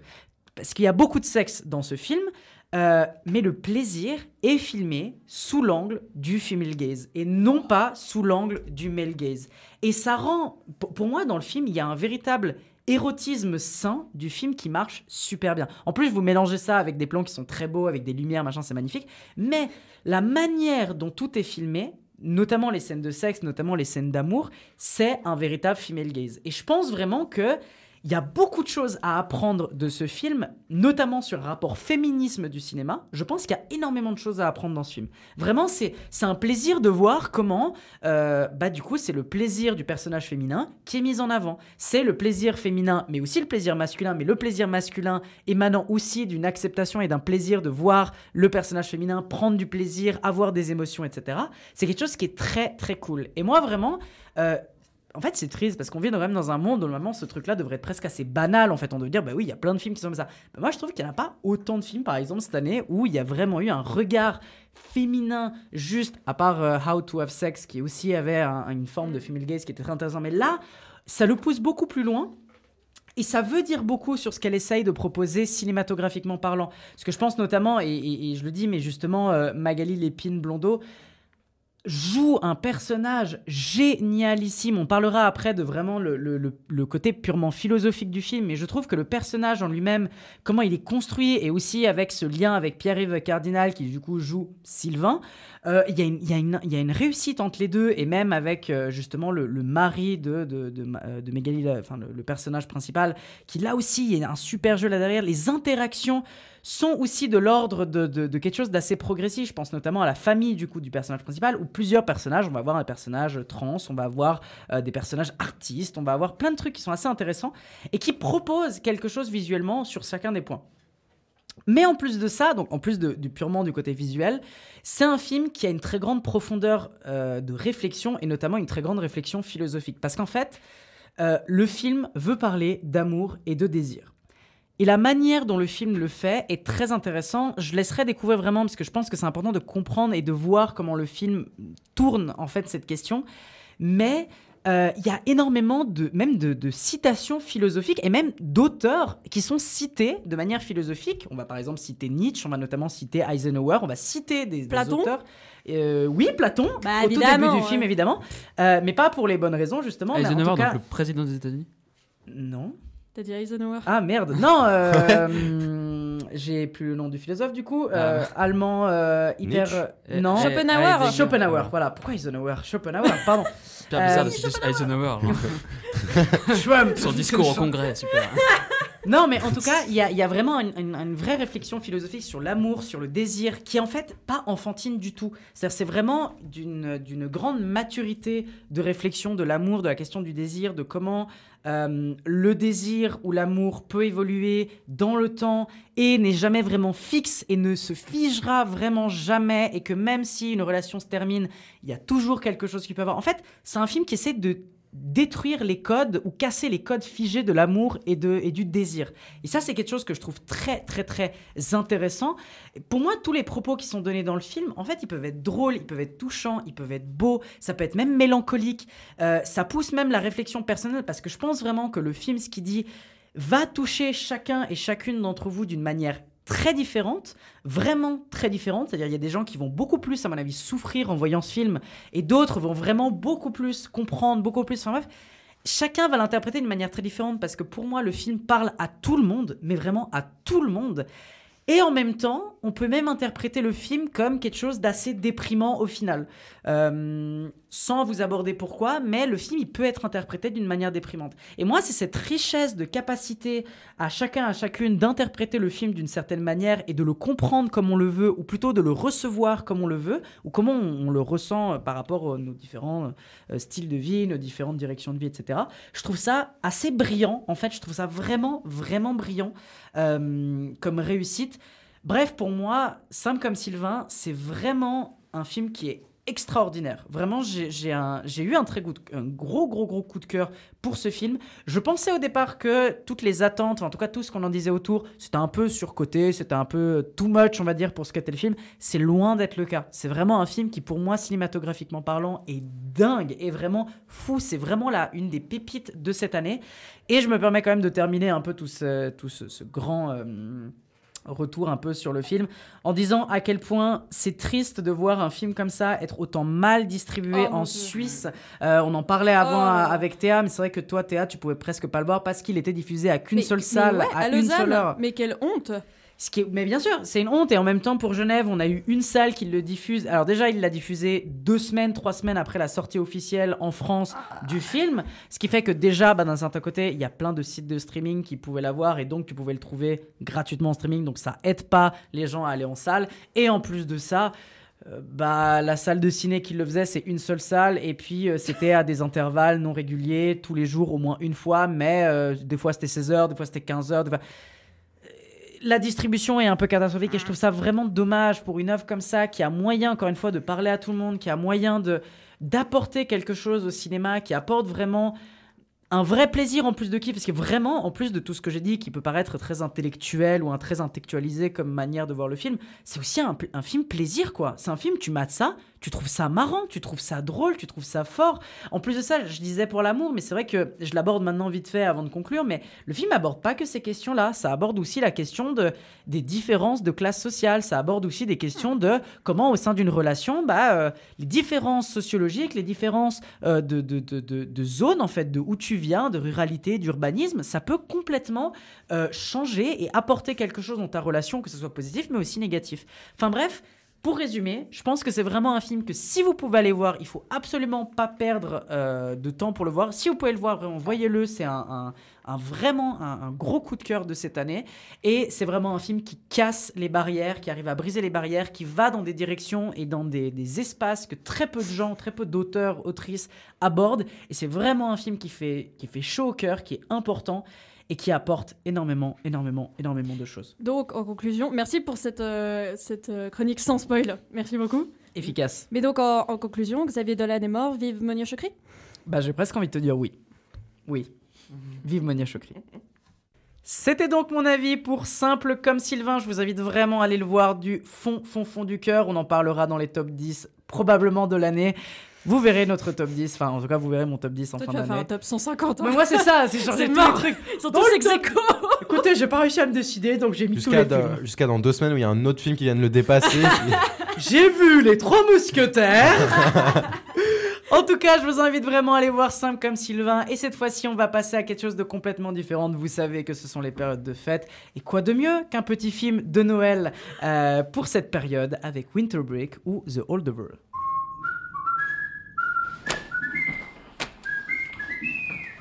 Sir, I don't understand. That's glaringly apparent. I can't fail this class. Oh, don't sell yourself short, Mr. Coates. I truly believe that you can. Every year at Barton Academy, students, faculty, and staff depart the campus for a two-week winter break. But there are always an unfortunate few who have nowhere to go for the holidays. They're known as the holdovers. Mr. Hunnam. Hello, Mary. I had you guys stuck with babysitting duty this year. How'd you manage that? You know, he used to be a student, right? Yeah, that's why he knows how to inflict maximum pain on us. I thought all the Nazis were hiding in Argentina. Stifle it, Tully. You just earned yourself a detention, sir. Being here with you is already one big detention. Son of a bitch, that's another detention. Do you think I want to be babysitting you? No, I was praying your mother would pick up the phone or your father would arrive in a helicopter or a flying saucer. My to take you dead. You don't tell a boy that's been left behind at Christmas that nobody wants him? What's wrong with you? There's nobody here, okay? You stay out of my way, and I'll stay out of yours. Let me sleep in the Now, most of the kids dislike you, pretty much hate you. Teachers, too. You know that, right? I find the world a bitter and complicated place, and it seems to feel the same way about me. I think you and I have this in common. I don't think I've ever had a real family Christmas like this before. Thank you, Mary. Winter Break ou The Holdover est une comédie dramatique de Noël réalisée par Alexander Payne, qui du coup, alors je connaissais pas trop son travail, mais il avait notamment réalisé Nebraska, Mhm. euh, qui avait eu pas mal de nominations aux Golden Globes et aux, aux Oscars aussi. Euh, par ailleurs, le synopsis du film Hiver 1970, Monsieur Unman est professeur d'histoire d'ancienne, euh, ouais, d'histoire ancienne dans un prestigieux lycée d'enseignement privé pour garçons de la Nouvelle-Angleterre. Pendant euh, pédant et bourru, il est apprécié ni de ses élèves ni de ses collègues. Alors que Noël approche, Monsieur euh, Oumoun est prié de rester dans le campus pour surveiller la poignée de pensionnaires consignés sur place. Il n'en restera bientôt qu'un Angus, un élève de première, euh, première aussi doué et aussi euh, insubordonné. Trop récemment endeuillée par la mort de son fils au Vietnam, Marie, la cuisinière de l'établissement, préfère rester à l'écart des fêtes. Elle vient compléter ce trio improbable. Dans le casting, on a du coup dans ce trio improbable Paul Giamatti, Dominique César et Davin Joy Randolph, euh, qui sont du coup le, le- le grand trio initial. Nous avons du coup Roman et Théa qui ont vu l'œuvre. Je propose directement de vous donner la parole. Qu'est-ce que vous nous avez pensé de ce petit film, euh, on va dire, euh, complètement adapté à la période dans laquelle on C'est est vrai, c'est vrai. C'est vrai. Bah, je l'ai aussi regardé un peu par hasard, je dois avouer, parce que c'est le genre de film. En fait, c'est un huis clos, donc tout de suite, ça m'a un peu. Enfin, c'est pas vraiment un huis clos, mais tu. Enfin, voilà, bref. C'est un film qui est centré sur très peu de personnages. Donc, forcément, tu vas parler de liens, de, de, de relations, tu vas faire beaucoup de développement. euh, euh, psychologique, interne, etc., etc. Enfin bref, c'était le genre de film assez sympathique pour euh, les fêtes de fin d'année. C'est vrai. Euh, je vais peut-être pas trop trop en dire, mais ce que j'aimerais pouvoir souligner sur ce film, c'est que ça commence. En fait, ça m'a un peu fait penser aux choristes. Oh. Cette espèce Wow. de, de lien avec la musique, parce que euh, c'est alors déjà la, la, la BO. euh, attends, ouais, je t'ai Ouais. dubitatif, mais je vais t'expliquer pourquoi. Ça commence par une scène de chœur qui est dirigée par notre professeur euh, Hunman, je crois que c'est Hunman, ouais. Hunman, ouais, qui est effectivement la grosse caricature du prof de civilisation ancienne que personne n'aimerait avoir parce que. Mm. Mais on sait pour, enfin, on voit qu'il est bougon aussi parce qu'il est un peu euh, mal, euh, mal adapté à, Oui, oui, il y a à la vie sociale, quoi. Enfin, rien, ouais. Voilà, il est pas méchant, il est juste un peu aigri avec le temps et puis un peu euh, en dehors des cases. Mais du coup, ça commence par un chœur et après ça coupe et pendant le générique qui est extrêmement rétro dans sa façon euh, d'être filmé, dans sa façon de mettre les crédits, Mm. les, euh, les, hum, les boîtes de, de distribution et les trucs comme ça. Ouais, ouais, ouais. Et Il y a de la monstre musique euh, rock, je sais plus trop laquelle c'est, mais c'est une musique super rock. Et euh, on voit que c'est des élèves qui se courent euh, après dans les couloirs et tout et tout. Puis d'un coup, ça cut et transition, musique classique dans le bureau du professeur Hunman. Et je trouvais que c'était trop drôle parce que comme ça, ça te montre déjà l'opposition qu'il y a entre les personnages qu'on va suivre pendant le film. Il y a un gars ultra classique, ultra euh, dans son petit monde à lui, et t'as des jeunes fougueux aux cheveux longs euh, très américains, très dans le rock comme ça, qui vont se confronter. Et pendant tout le film, il y a de la musique. Pendant tout le film, on nous montre que la musique, ça peut réunir des personnages, ça peut évoquer des souvenirs vécus ensemble, ou alors ça peut évoquer rien du tout parce qu'ils viennent pas du tout du même background. Mais ça, ça sert quand même à les relier. Et finalement, c'est ça aussi le but de ce film. Et c'est en cela que je trouve que c'est un très bon film de Noël. C'est que ça va au-delà des différences. Ça brise Mm. des, des barrières sociales. Et ça réunit tout le monde pour le plaisir de vivre la vie qui est nulle. Mais peu importe. c'est dur la vie, Eh, les gars. joyeux Noël Bonne foirée Donc j'ai trouvé que c'était euh, un film très old school. Ah, il y a même des transitions au volet. Oui, oui, c'est vrai, ouais. Non, pour pour à dire à quel point c'est à l'ancienne. Et oui, les, lo- les logos des, des, des Universal et tout au début sont aussi Oui. euh, les logos des années euh, 70. 50. Ah, incroyable. Attends, au volet, genre le sport ou. Non, je, je vois vraiment pas ce que c'est. Le, C'est un ballon en gros, c'est un ballon qui tombe devant l'écran et puis ça fait une ou transition. le truc devant les fenêtres. Le truc de Star Wars. ah Ok. Il y a ça pendant le film. Mais du coup, c'est un film qui est ultra touchant et euh, dans lequel les personnages sont pas forcément amenés à changer. Hein, c'est pas le but. Les personnages, c'est toujours les Non, mêmes. On mais est amené à les comprendre, c'est ça Voilà, on est amené à les comprendre, puis eux-mêmes se comprennent entre eux, et Mm. je trouve que ça fait euh, une atmosphère qui est ultra humaniste, ultra chaleureuse, ultra altruiste, alors qu'ils sont tous, ils ont tous un mauvais caractère, ils ont tous plein de raisons de pas être contents dans la vie, mais mis à part ça, ils arrivent à tous se réunir à certains moments, et en fait c'est un bon groupe euh, de, comment est-ce qu'on appelle ça, un groupe euh, de paroles finalement. Bah, de, de thérapie. de- Ouais, genre Ouais. c'est un peu de la thérapie collective. Ils échangent tous euh, leurs soucis, mais personne n'a vraiment de solution, mais ils s'entraident quand même, rien Mhm. qu'en étant là les uns pour les autres. Ouais. Enfin, en tout cas, moi ça m'a beaucoup touché comme film. Je sais pas. Euh, Oui, bah, je suis d'accord. Non, c'est vrai que j'ai trouvé ça aussi très très beau. Et euh, oui, un truc que j'ai que j'ai aimé justement ce que tu dis sur les personnages, c'est que il y a ce trio de, de, de- donc ces trois personnages principaux, mais euh, ils sont tous euh, donc toutes et tous très très euh, très exploités. Il n'y a pas de c'est pas on en laisse euh, un de côté ou machin. Vraiment, on a le tout le background et tout l'avancée sur les trois personnages. Mhm. Et le oui, le travail sur les relations et sur l'écriture je trouve vraiment assez, enfin vraiment d'une subtilité assez forte et genre c'est très bien, quoi. C'est très bien fait. Ouais. Ils sont super bien construits et les relations se, se, se, se développent et se complexifient au fur et à mesure. Mais c'est vraiment. euh, je sais pas, moi, en regardant le film, j'avais vraiment pas envie que ça se finisse et j'étais dedans à un point où je, je pouvais vraiment euh, vivre avec eux, quoi. Ouais, ouais, ouais, Et- totalement. Et oui, qui est toujours un très bon point positif. Mais c'est hein. ça. T'as jamais envie qu'il s'arrête, c'est Bah, méga franchement, euh, oui, bon, ah, il dure quand même plus, un peu plus de deux heures, je crois, Ouais, il me ouais. semble, mais, Mais tu les vois pas passer les deux heures, Franchement hein. pas. Et c'est c'est c'est vraiment le genre de film qui, est- qui, est- qui peut devenir un film culte, j'ai Ouais, l'impression. Ouais. Justement parce qu'il il a un côté hyper rétro, genre ça pourrait. Alors vraiment, ça pourrait être un film des années 70 par contre. Clairement. Autant en termes de de- d'image, parce que c'est filmé à la pellicule, il me semble, et au- en termes de, de montage justement de ces, ces, ces anciens logos Ça et va tout. méga loin en fait dans la démarche de vouloir faire un côté Mais rétro. c'est oui, et, et même au-delà de ça, juste sur la vibe et le- la construction des personnages, il y a un vrai truc qu'on qu'on- qu'on ne fait plus maintenant. Quoi. Il y a un truc, euh, ils en font plus des comme ça. Finalement. C'est- mais c'est vrai, non mais c'est franchement. Mais c'est exactement ce que je me suis dit à la sur fin les du film. personnages et tout, c'est un film que moi j'en j'en ai, j'ai jamais vu un film de, de récent euh, qui, qui, qui arrivait à ce point-là euh, à, à recréer cette vibe qu'on avait justement des films des années 70 Mhm. sur les relations, sur des personnages et, qui évite hyper bien de tomber justement dans le pathos et dans des trucs Ouais, exactement. très émouvants. On est toujours, ouais, c'est super touchant, c'est super fort et tout, mais on n'est jamais dans un truc larmoyant ou presque.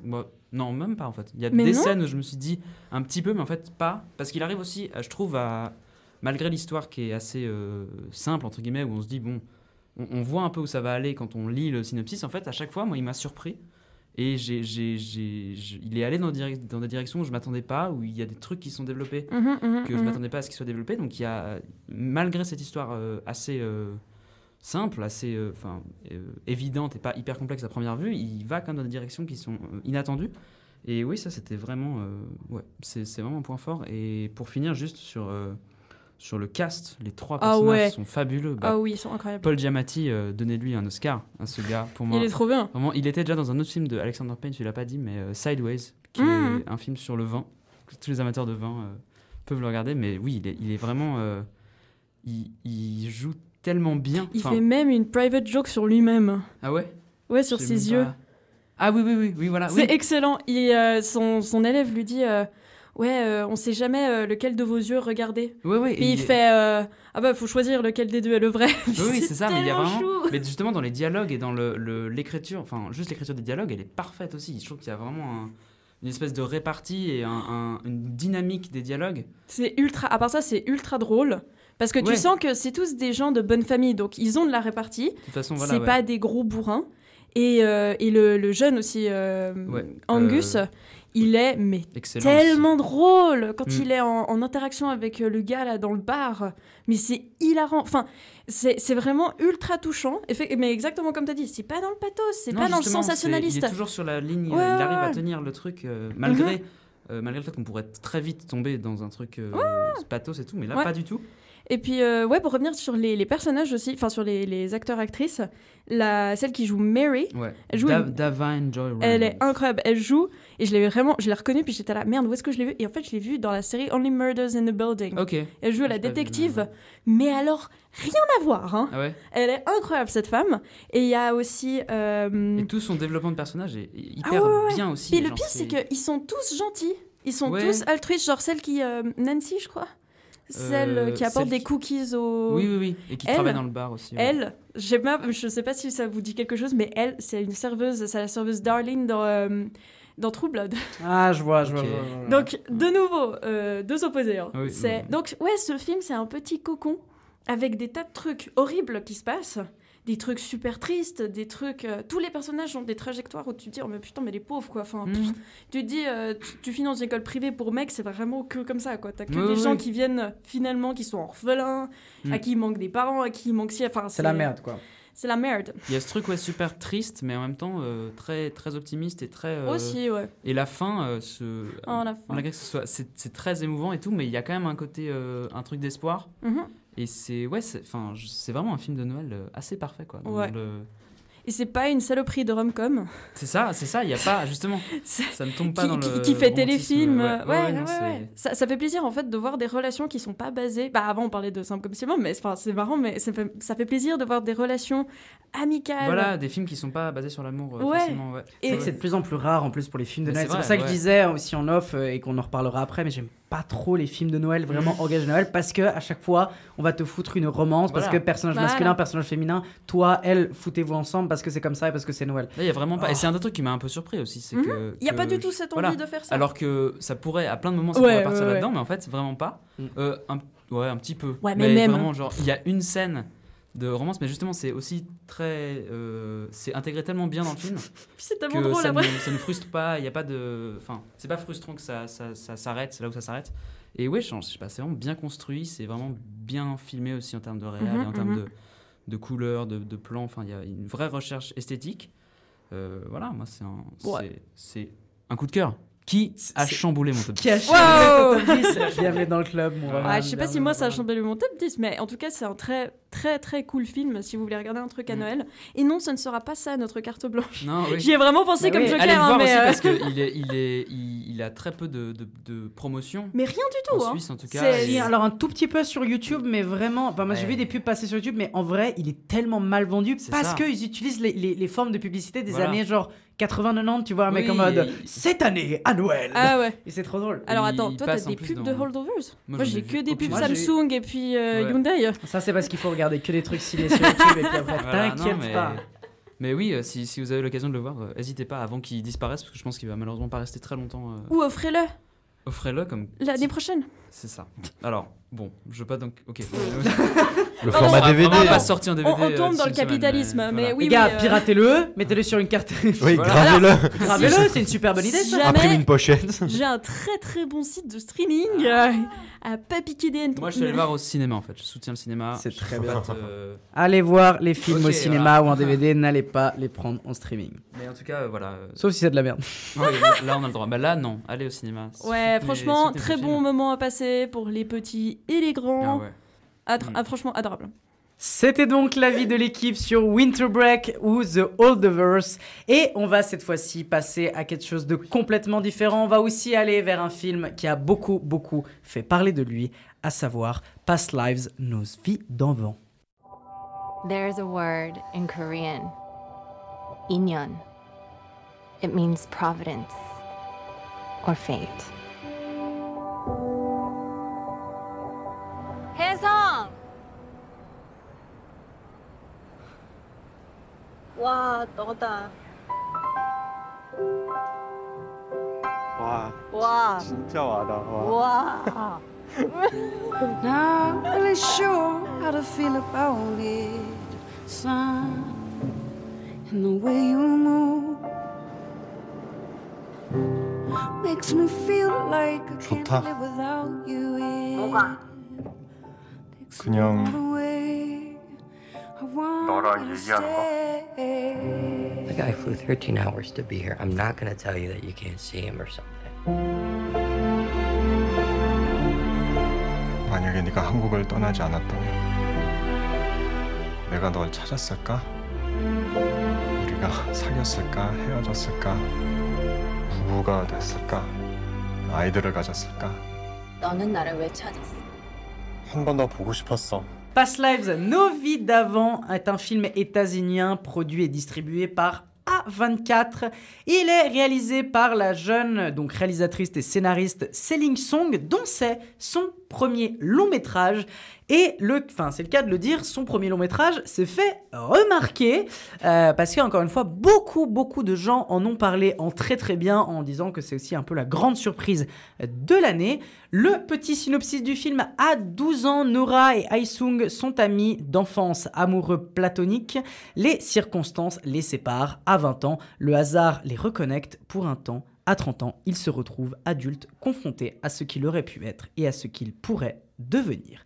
Dans le casting, on tombe notamment sur les deux grands rôles, à savoir Greta Lee et Yu Teo, euh, et avec un autre rôle secondaire euh, masculin qui est assez important, à savoir John Magaro.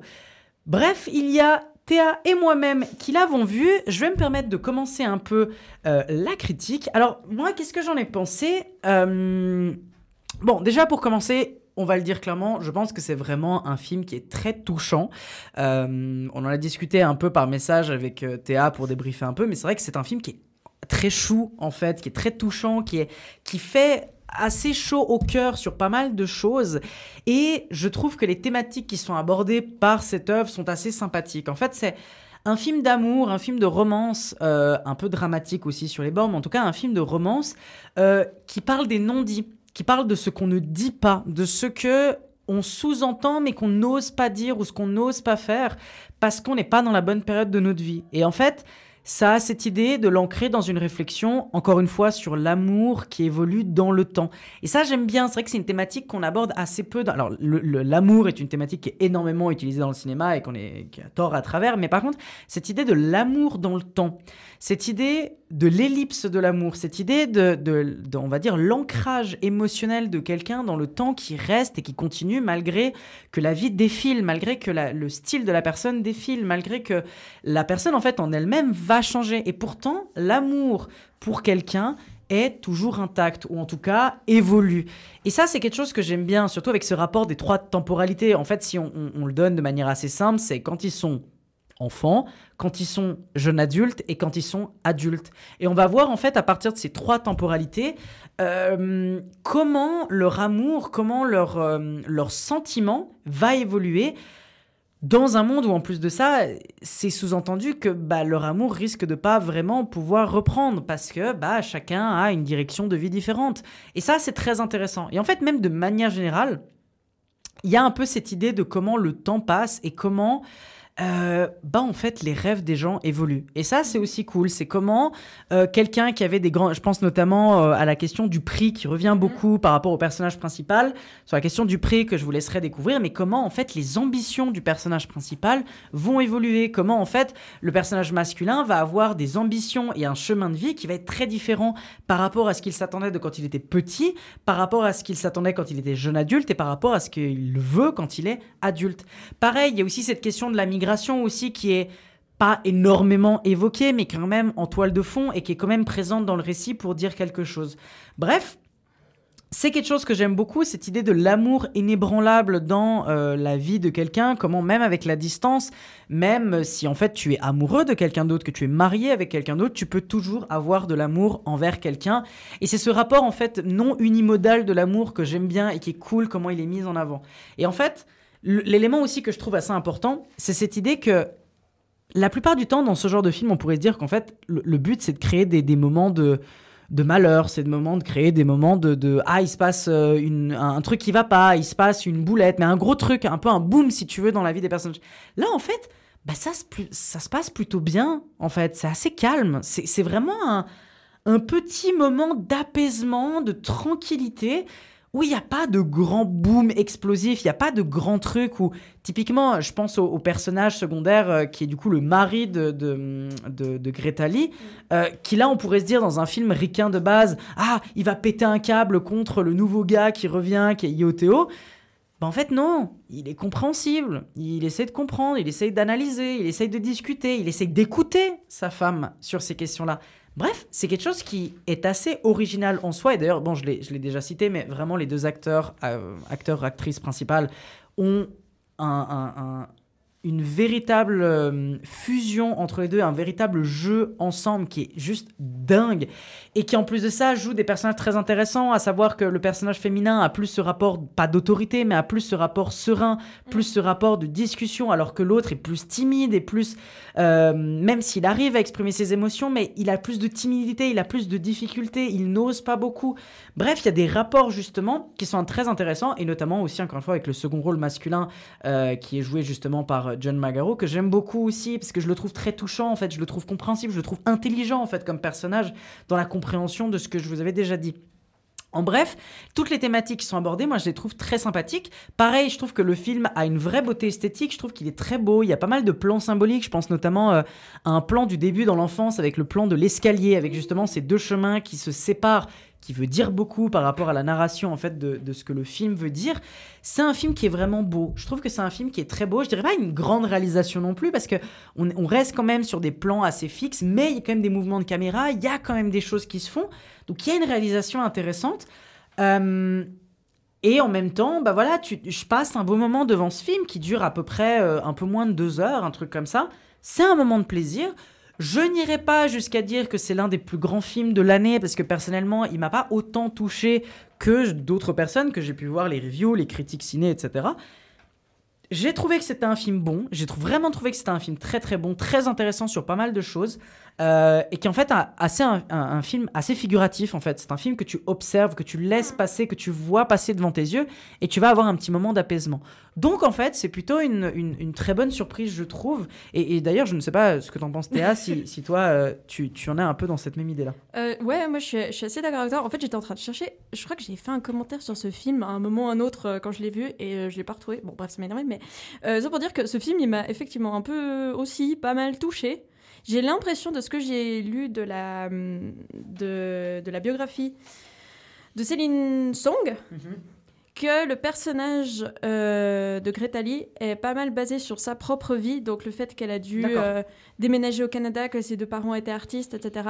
Et qu'elle s'est aussi mariée avec un, un écrivain à New York.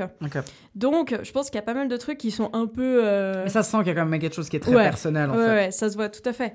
Mais ouais, c'est ce que tu avais dit. Je trouve que ça, ça donne de l'espoir de se dire les relations meurent rarement, en fait. Elles, elles évoluent toujours. Et ça, c'est un truc qui parle beaucoup à la grosse romantique que je suis. de se dire que c'est pas parce qu'on arrête de parler avec quelqu'un, c'est pas parce que. euh, euh, on ne sait pas tout à fait ce qui va devenir demain de notre relation ou quelque chose comme ça, que forcément elle va s'éteindre et que le lien est rompu à tout jamais. C'est clair. En fait, c'est marrant. Le pire truc qu'on puisse faire, c'est être indifférent. Parce que ça, ça veut dire que vraiment, t'as laissé tomber euh, l'autre personne et qu'elle n'existe plus pour toi. Mais même quand t'es en colère, même quand t'es triste, même quand t'es content. D'ailleurs, on le voit dans tout le film, genre. Au début, surtout quand ils reconnectent ensemble, après avoir passé un certain temps loin l'un de l'autre, au début, tu, tu vois comment évolue leur, euh, leur, euh, leur conversation. Et c'est marrant parce que c'est exactement ça dans la vie de tous les jours. Genre, il y a des moments où tu vas plus parler avec quelqu'un, il y a des moments où tu parleras moins avec cette personne, surtout à distance. Enfin, c'est compliqué de gérer tous ces trucs. Et surtout, c'est compliqué d'être toujours de bonne humeur, c'est compliqué d'être Ouais. toujours euh, content, joyeux. Enfin, accessible. Il y a aussi une scène sur la question de l'accessibilité, tu exactement. sais, dans ce rapport avec le Skype, où Oui. justement ils sont pas toujours accessibles. en Voilà, fait. ouais. Et du coup, je trouve que c'était une façon assez euh, moderne de voir une relation. Mm. Appelons-la juste une relation. Ne mettons même pas euh, un label, une étiquette, une destinée là-dessus. C'est une relation. Et c'est pour ça que moi, je ah oui, mais c'était ça aussi ce que j'avais dit. Euh, pour moi, c'est un peu comme des points fixes. Genre dans Bon, je vais aussi faire euh, ma grosse euh, romantique littéraire. Genre, dans les livres de Modiano, il y a un gros concept qui s'appelle les points fixes. Et donc, c'est comme, c'est des personnes que tu recroises toujours. Des personnes qui seront toujours là, euh, mais pas forcément des personnes qui, font, qui ont un sens dans ta vie, mais des personnes que tu vas toujours recroiser. Et ça t'aide aussi à t'orienter. Et puis c'est marrant parce que justement, ces, ces deux personnages, à chaque fois qu'ils se rencontrent, ils font référence, appel à leur mémoire, à leur souvenir de qui ils étaient pour voir qui ils sont maintenant. Et c'est drôle de voir à quel point ils ont euh, shift ou pas de euh, de euh, leurs premières ambitions, de leur premier caractère ou, ou autre. Et je trouve que le personnage du gars est celui qui évolue le plus parce qu'il passe vraiment du gars ultra timide, ultra solitaire et autres, un peu maladroit. Tout d'un coup, il devient cette espèce de gars un peu businessman, mais, mais il garde en fait sa personnalité. C'est pas parce qu'il a mis une chemise et que tout d'un coup il s'est lavé les cheveux qu'il devient totalement différent. Et j'ai beaucoup aimé, je trouvais ça tellement tendre qu'ils viennent un peu en mode c'est ma dernière chance, il faut quand même que je tente le coup. Mm. Et puis finalement, bah non. Et j'ai beaucoup aimé aussi le Mais ils personnage. le féminin. ouais, c'est ça, ils le tentent même pas. Ils le tentent pas vraiment, mais pendant tout le moment où ils sont ensemble, tu te poses la question. Ouais. Et justement, on est tellement drainé aux comédies romantiques ou aux drames romantiques, peu importe, qui se finissent systématiquement d'une seule façon, Mm. que là, tu te dis, bah évidemment que, genre, tout d'un coup, ils vont s'arrêter dans la rue, ils vont courir l'un vers l'autre, et puis voilà, elle va Mm. quitter son mari parce qu'en fait, elle est pas heureuse avec son mari, puis en fait, t'es là, bah non. C'est pas ça la vie. C'est pas ça. Ouais. En fait, l'amour évolue. Même elle, avec son mari, on voit bien que leur relation a beaucoup évolué entre la première fois qu'ils se sont rencontrés, la fois où ils se sont mariés. Ah, d'ailleurs, il y avait un truc qui, qui est un peu marrant, c'est qu'en fait, son mari. euh, Enfin. Elle est pas, elle a pas la nationalité américaine. Alors du Mhm. coup, il y a une sorte de suspense qui s'instaure sur. Ah, sur la question de la green card. ouais, est-ce qu'il l'a, est-ce qu'elle l'a épousé que pour sa green card? Mais en fait, en deux Non, plans. le, il le dit en fait à un moment donné que ouais, pas il a un ça. petit hein. doute, mais en fait, pas du tout. Genre, on, on le sait que non. D'ailleurs, je te coupe, mais j'adore le moment. Je sais pas, tu te rappelles le moment où ils sont tous les deux dans le lit avec son mari et elle, et que son mari commence à parler avec Oui. elle. Il y a un moment où il dit. Enfin, je trouve qu'il a une tirade qui est merveilleuse dans, dans, dans Ouais. justement ce, ce moment de discussion où vraiment le gars, il est en train de se dire, mais est-ce que je suis vraiment le- tu vois, moi, je suis le, le petit blanc juif écrivain euh, bourgeois qui est là, alors que lui, c'est le petit coréen plutôt pauvre qui vient euh, jusqu'à toi et moi, je dois me mettre en opposé, etc., etc. Et il y a beaucoup de choses. En fait, toute cette tirade, elle est extrêmement riche. J'arrive pas à tout me rappeler ce qu'il Ouais, dit, mais il y a beaucoup de choses que je trouve très très beaux dans ce qu'il dit et, et qui sont assez forts en fait dans et c'est pour ça que j'aime beaucoup ce personnage parce que Mhm. c'est pas du tout un personnage mauvais c'est pas un, per- un personnage qui est méprisant en fait c'est un personnage qui va écouter son âme sœur son amour euh, et qui va l'écouter et qui va dire bah, je comprends que tu aies besoin de voir ce gars là Voilà. que qui est quelqu'un d'important dans ta vie Exactement, ouais. En fait, c'est comme si chaque, chaque personnage refusait d'appartenir euh, au cliché auquel il devrait euh, Ouais. correspondre. Vraiment, le mari, en disant ça, c'est un peu méta, en fait. Il se rend compte qu'il pourrait être cette personne-là, mais il l'est pas. C'est comme il, il accepte qu'à un moment, ils vont parler des deux en coréen et qu'il aura aucune foutue idée de ce qu'ils sont en train de raconter, mais il fait confiance. Il sait que elle en a besoin, c'est important pour elle. Ouais. Et ça, je trouve que c'est une des preuves d'amour inconditionnel les plus belles que tu puisses avoir au cinéma. C'est pas les baisers sous euh, la pluie, c'est pas Ouais, la clair. passion, quoi. Il y a, en fait, il y a justement très peu dans ce film des moments euh, érotiques ou en tout cas Ou de monde de sexualité a- ou des moments rien. passionnels de bisous. Je pense qu'il y a probablement. non, mais attends, c'est vrai. Passionnel a- de bisous. non, mais il y a très peu de moments où tu vois des embrassades, Ah etc. En fait, même, je dirais qu'il y a des moments. Alors, je ne dirais pas à quel moment vient cette scène parce que du coup, elle pourrait spoiler, mais il y a un moment donné où les deux personnages principaux vont se regarder pendant 10 secondes sans rien dire. Putain, ouais. Cette scène qui arrive à un moment extrêmement important dans le film parce qu'on sait qu'est-ce que c'est ce moment et du coup on se dit c'est un moment de bascule. Quand ce truc-là arrive, il y a le, le sang, te- enfin moi j'avais le sang qui s'est bloqué, enfin mon cœur s'est bloqué et à dire qu'est-ce qui va se passer? Et le fait que justement tes attentes ne soient pas récompensées Mhm. parce que tu dis il doit se passer un truc et il ne se passe rien. Enfin, il se passe pas rien, mais tu m'as compris. Il se passe pas passe, il se passe pas ce qu'on pensait. Pense, Que ça soit positif ou négatif, on ne pensait pas que ça allait se passer comme ça. Et aucune de tes attentes est résolue. Ouais. Mais pourtant, c'est encore mieux. C'est tellement mieux d'avoir fait ça. Parce que par ce regard-là, t'as transmis tellement d'autres choses. Exact. Et ce qui viendra en plus après est très très fort, je trouve. Et la fin qui en arrive est. euh, Ouais, une, une manière très. euh, ouais, de, de marquer une certaine forme, de, de, de, de marquer quelque chose. Mhm. Je trouve que ça marque quelque chose et je trouve que Ouais. ça marche super bien, quoi. Ah oui, oui. Bah, euh, juste pour conclure, en fait, c'est marrant parce que j'ai regardé ce film, puis après, j'ai regardé un autre film du même genre qui s'appelle One Day, où Mhm. euh, c'est aussi des amis d'Uni, avec Anatao et puis un autre gars, qui se croisent et s'entrecroisent tout le temps pendant toute leur trentaine jusqu'à leur quarantaine. Et justement, ce film, au début, prend le même parti pris que euh, Past Life, dans le sens, c'est un lien, on voit bien que genre c'est des meilleurs amis, ou en tout cas, c'est des amis. Et je trouvais que ce film, il est vachement plus cliché. Mais il est tout aussi fort et aussi beau, mais il est beaucoup plus cliché. Past Life, si vous voulez, c'est un bon film pour déculpabiliser les gens sur, euh, je sais pas, euh, la personne qui repense encore à son ex ou euh, Ouais. une personne qui a un crush sur quelqu'un. Enfin, je sais pas. C'est vraiment un film qui te dit, les émotions, c'est normal, gros. Ouais, ouais, ouais. Ça va passer, ça va pas passer, tu t'en fous, faut les vivre, c'est cool. Mhm. Voilà, en gros. C'était donc notre avis sur Past Lives, nos vies d'avant. Euh, on vous invite donc évidemment à aller le voir dans les salles obscures. C'est un film très fort, un film très très beau. Et on va du coup terminer avec le dernier film d'actualité. Cette fois-ci, on se tourne vers Netflix. On va parler Le Monde après nous.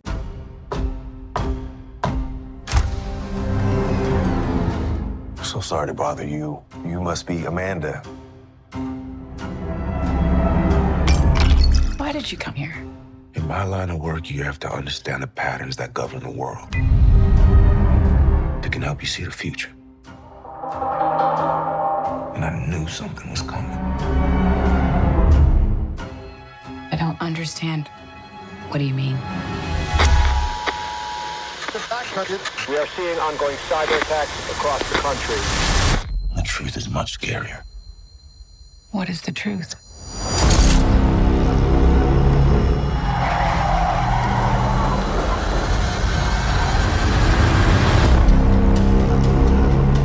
We're gonna be okay, right?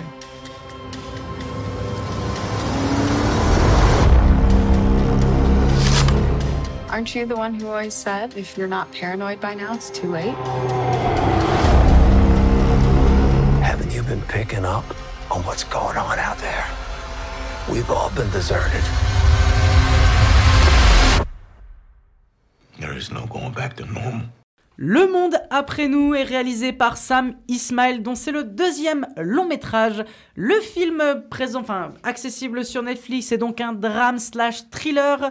Dans le cast, un cast, aussi- assez XXL avec Julia Roberts, Ethan Hawke, Kevin Bacon, euh, Maréchal Ali. Le synopsis du film Un couple loue une maison dans un coin reculé du Long Island pour y passer des vacances paisibles avec ses deux enfants. Un soir, les propriétaires de la demeure reviennent en urgence affirmant qu'une coupure électrique est paralysée les alentours. Sans téléphone, euh, sans téléphone, télévision ni internet, les locataires plongent dans l'incertitude. Peuvent-ils vraiment faire confiance à leurs hôtes? Théa, tu as vu du coup ce film, qu'est-ce que tu en as pensé? Alors, je l'ai vu parce que j'ai un de mes collègues qui me l'a euh, euh, recommandé. Donc, big up à, toi si tu m'écoutes. Je pense pas personnellement, mais big up à toi. Euh, donc, alors déjà, un, il faut pas aller voir Leave the World Behind Us de 2014 parce que ça, c'est un film sur la mafia des DJ suédois.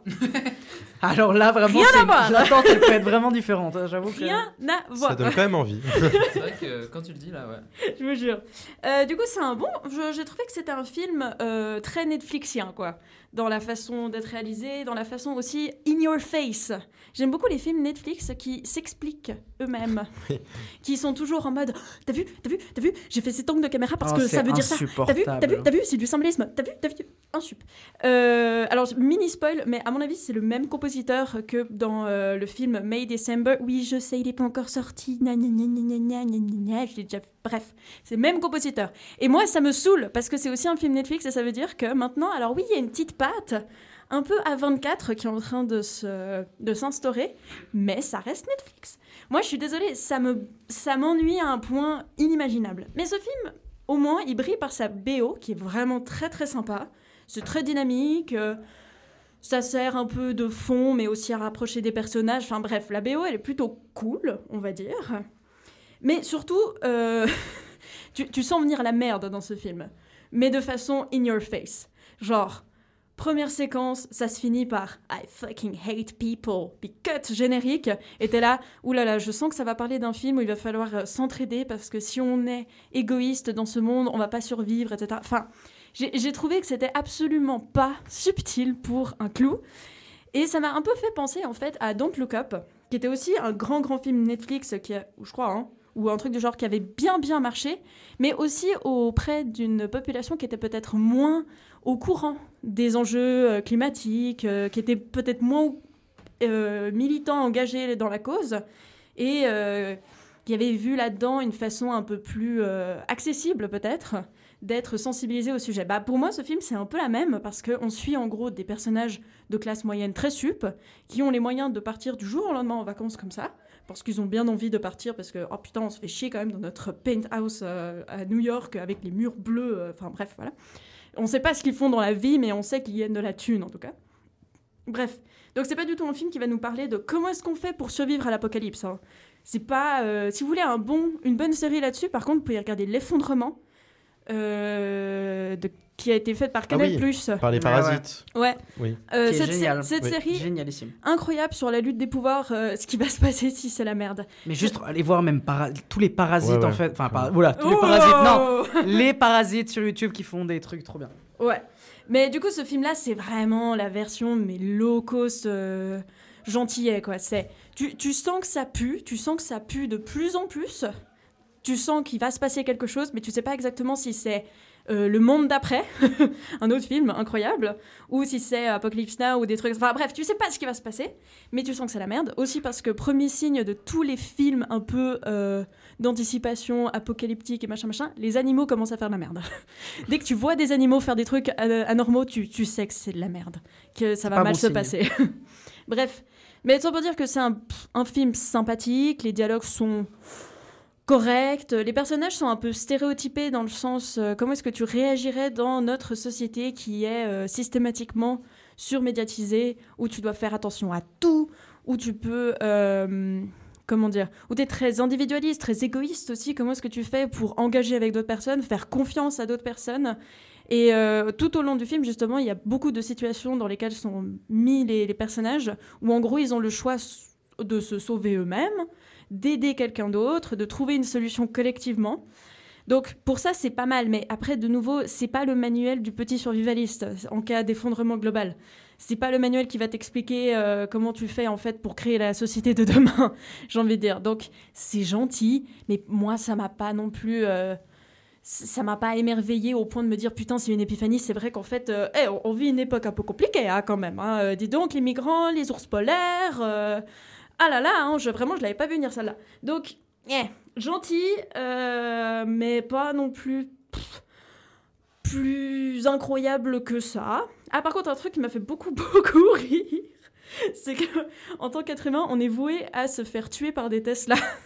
Ah, pas mal. Ça, ça m'a fait- Métaphore, métaphore. C'est une fatalité ou... Vraiment, je vous jure, c'est trop drôle. Il y a une scène comme ça où euh, tout d'un coup, t'as. Parce qu'en fait, tout le film ba- se base aussi sur le fait qu'on est euh, ultra dépendant aux technologies et que sans elles, on est un peu des bébés dans la nature. On sait vraiment pas comment se débrouiller. Bah, ça, c'est le niveau zéro de, de, de, de l'expression politique. Enfin, c'est un peu Ah non, mais il n'y a pas d'expression politique là derrière. Oui, Ils mais je veux dire, c'est neutralisés. c'est le hein. niveau zéro du truc scénaristique en mode, mais si tu sais pas quoi dire dans un scénario, tu dis, eh, mais attends, l'homme, il a tellement régressé. En fait, tu savais, il y a tellement de tech- Amazon, tu connais on est tous sur TikTok maintenant. On est tous sur TikTok. On a, tu sais, le dos, il a mal maintenant. On a tous des, sclé- des scléroses.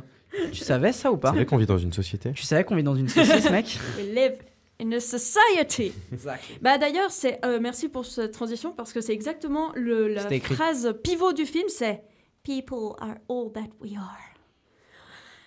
No kidding. Non mais je sais pas, mais enfin bon, c'est pas un film qui brille vraiment par sa subtilité ni sa profondeur. Après, les personnages sont très sympas. Julia Roberts, trop bien, parce que Julia Roberts. Ethan Hawke, please, sois mon papa. Il est trop beau, il est trop génial. J'adore ce gars. Il est méga relax. La il est- bouteille à la mer a été lancée. Mec, il est en tongue. Si tu m'écoutes, Ethan. Je suis là. 078. Plus 41, 78. Improvise. Mec, le gars, il est en tongue pendant tout le film. Il est incroyable. Mahershala Ali aussi. Très beau, très classe, très classieux comme ça. J'adore ce, ce personnage. Mais au-delà de ça, il y a vraiment pas grand-chose. C'était donc ton avis sur le monde d'après, après nous, euh, présent du coup. J'arriverai pas avec ce nom-là. Je sais pas pourquoi je dis soit le, monde, d'après nous, après nous. le monde de nous, le monde après. Enfin, sais pas. après, juste après. Je sais pas. En tout cas, on arrive tranquillement à la Demain. fin. Enfin, on arrive en fait à la fin des films d'actualité. Et on peut commencer à arriver à ce moment un peu sympathique. Est-ce que vous entendez cette petite musique derrière moi? Et oui, c'est les musiques de Noël. C'est les musiques euh, qui amènent aux fêtes. Et oui, les fêtes arrivent. Et donc, on s'est dit que cette émission, il était grand temps de faire une petite carte blanche spéciale où tout le monde de l'équipe va vous donner une petite recommandation de Noël. Comme ça, si vous ne savez pas quoi mater avec votre famille, avec vos amis, pendant les fêtes, le 25, le 24, le 26, eh ben, on va vous donner une petite liste de films connus, pas connus, ou en tout cas, euh, qui pourraient vous intéresser. C'est donc le temps de la carte blanche. Si j'ai carte blanche pour prendre et virer qui je veux de mon stock. On va commencer directement les cartes blanches avec, bah, par exemple, toi, Lorenzo. Lorenzo, quelle est ta petite carte blanche de la semaine Eh bien, euh, on nous a demandé d'avoir un film chacun, et jusqu'à encore maintenant, j'hésitais entre deux films. Et je vais vous dire les deux films pour lesquels j'hésitais, parce que, disons que le, le cinéphile un peu, euh, un peu rationaliste euh, en moi dirait de vous conseiller de vous parler de Tokyo Godfather, du coup, un film d'animation japonais de 2003 réalisé par Satoshi Kon. Et en fait, c'est un très bon film, c'est un super film, il est génial, voyez-le, c'est excellent. Et, mais en fait, le seul truc qui le rattache à Noël, c'est que ça se passe à Noël, enfin le soir de Noël, et que euh, y a, à la fin, il y a une sorte de, de, réflexion un peu happy end, together, l'esprit de Noël euh, tous ensemble, et, et voilà. Mais euh, ouais, bon, le pitch, c'est que c'est trois SDF qui trouvent un bébé dans les poubelles le soir de Noël, et ils vont essayer de chercher ses parents à travers une mission dans tout Tokyo. euh, ça va passer par la mafia, par l'hôpital et compagnie, et c'est un super film. Mais c'est pas de ce film dont je vais vous parler en fait. Je vais vous parler euh, de Mission Noël, un film DreamWorks de 2011. Et euh, là, comme ça, vous vous dites, d'accord, c'est totalement, euh, c'est totalement autre chose. C'est le pendant, c'est euh, film d'animation américain de 2011. Et mais en fait, quand la tâche de choisir un film de Noël m'a été demandée, j'ai très très vite pensé à ce film. Et alors que je l'ai vu, que je pense deux fois étant enfant, et il m'a quand même marqué. Il m'a quand même marqué euh, par euh, la bienveillance du personnage principal, mais je veux quand même vous dire le pitch avant tout. Le pitch, c'est qu'on est dans une réalité où euh, le Père Noël est à la tête d'une sorte d'Amazon, on va dire, d'une sorte de, de multinationale mondiale où le soir de Noël, c'est les lutins qui se chargent de faire des paquets cadeaux, mais euh, dans des sortes de grands entrepôts au pôle Nord, avec euh, tout automatisé, avec des trucs euh, futuristes. Enfin, vraiment, c'est fini les traditions, fini le Père Noël sur son, sur sa merde, sur son traîneau. et on passe sur quelque chose d'ultra technologique avec des drones et, et tout ça, tout ça. Et petit couac dans tout ce système bien huilé, informatisé et robotisé, il y a un cadeau qui n'est pas envoyé à une enfant le soir de Noël. C'est la situation euh, du, début du film, la situation catastrophique. Et euh, le Père Noël, qui se fait euh, vieillissant, a deux fils, un qui s'appelle Steve et un qui s'appelle Arthur. Et Steve, il est très rationnel, très, il est très dans cette logique, on va dire un peu mindset entrepreneur. De, il faut faire du chiffre, il faut faire avancer les choses. Tout est automatisé, tout est bien huilé. Et sa réflexion à Steve, qui est un peu l'héritier naturel de la tradition de Noël, on va dire, de, l'héritage du Père Noël, bah lui, sa réflexion, c'est de dire, eh ben tant pis, si il y a un enfant qui a pas de cadeau le soir de Noël, tant pis. Tant que les autres l'ont, on va se contenter d'une réussite à 99,99999%. Et Arthur, qui est l'autre euh, fils du Père Noël, qui lui est un peu euh, à côté, qui, juste un peu conseille, mais n'a pas vraiment de, rôle, de responsabilité, on va dire. Lui, il trouve ça dramatique. Il trouve que c'est la pire chose qui puisse arriver à un Noël, qu'un enfant n'ait pas de cadeau. C'est leur mission. Et s'il y a un enfant qui n'a pas de cadeau, c'est un drame. Et en fait, je, je pense, enfin, je, je vous parle de ce film parce que, étant enfant, et c'est fou que ça m'ait encore marqué aujourd'hui, à, bah, j'ai 19 ans, et à 19 ans que c'est encore aussi autant ancré en moi, c'est la bienveillance de ce personnage principal, de, ce, de ce personnage d'Arthur, qui va se démener, se démener, se démener envers et contre tout, pour que cet enfant ait son cadeau, et euh, euh, envers un système qui, qui lui dit euh, non mais laisse tomber, t'inquiète pas, c'est pas grave, tout va bien se passer. Envers même les lutins qui, sont, qui, qui lui disent on va participer à ta mission, mais qui tout au long de l'aventure lui disent là on devrait faire demi-tour et rentrer à la maison. Et cette abnégation de, de- vers une quête qui, qui est minime en fait, qui, est vraiment, qui, on pourrait très facilement dire oui abandonne. Et il y va, il y va, il y va, il y va. Il est juste porté par sa bienveillance et sa mission d'apporter un peu de bonheur dans un foyer. Et, euh, et voilà, en fait, c'est un film que j'ai vu enfant et euh, qui m'a beaucoup marqué. C'est un film de Noël qui. Puis en fait, tout le temps, les films de Noël, ils ont ce truc souvent un peu classique de, parler d'amour et de vivre ensemble. Et là, c'est sur l'empathie, c'est sur euh, l'abnégation et sur ce, truc de d'optimisme malgré euh, un monde qui va peut-être pas dans ton sens, euh, d'aller au bout des choses. Et du coup, si je peux avoir une forme de conclusion, c'est regarder ce film et montrez-le à vos enfants si vous avez des enfants. Je pense que ça, ça, fait une petite soirée bien sympathique en, famille. Voilà, c'était ma recommandation de Noël. C'est Mission Noël, je répète le nom du film. Bonjour Moi, c'est Arthur Circulez Il n'y a rien à voir. Ce n'est pas le fils du Père Noël. Et je ne suis pas un elfe. Il n'y a rien là-haut Oh, et rien là-dessous Il n'y a pas une armée d'un million six cent mille elfes préparant la livraison de deux milliards de cadeaux en une nuit. Ça, c'est juste des histoires pour les gosses. Est-ce qu'il vous a raconté? Oh, ici c'est fantastique, c'est Noël tous les Ce jours n'est pas Arthur Moi, c'est Arthur Ce n'est pas le fils de Noël. Le Père Noël n'existe pas. Et il est sorti faire une course de toute façon. Père Noël Papa C'est mon père. Et il n'y a aucun gigantesque traîneau volant qui fait des manœuvres dessus l'épaule Waouh. Oh, un ours polaire Avec un casque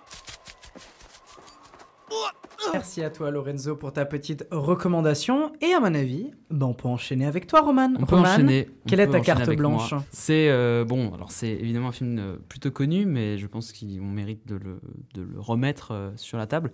C'est Die Hard, Piège de cristal, voilà, donc euh, film de John McTiernan sorti en 1986 avec Bruce Willis dans son meilleur rôle, puisqu'il s'agit du meilleur film d'action de tous les temps. Je n'ai pas peur de le dire, je n'ai pas peur des mots. Euh, film de Noël, il se passe à Noël, c'est voilà le, réveillon de Noël euh, et, euh, et John McClane, donc joué par, par Bruce Willis, doit taper les méchants, les méchants dont, enfin, un des méchants, les méchants allemands déjà, les, les méch- les méchants allemands dont Alan Rickman.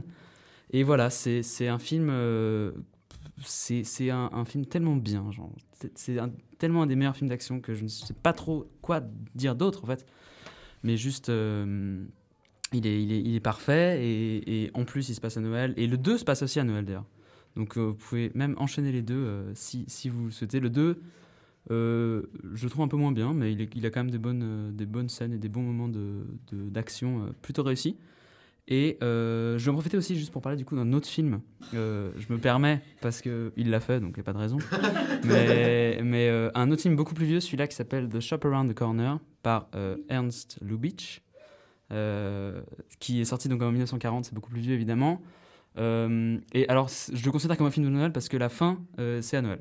Voilà, donc c'est.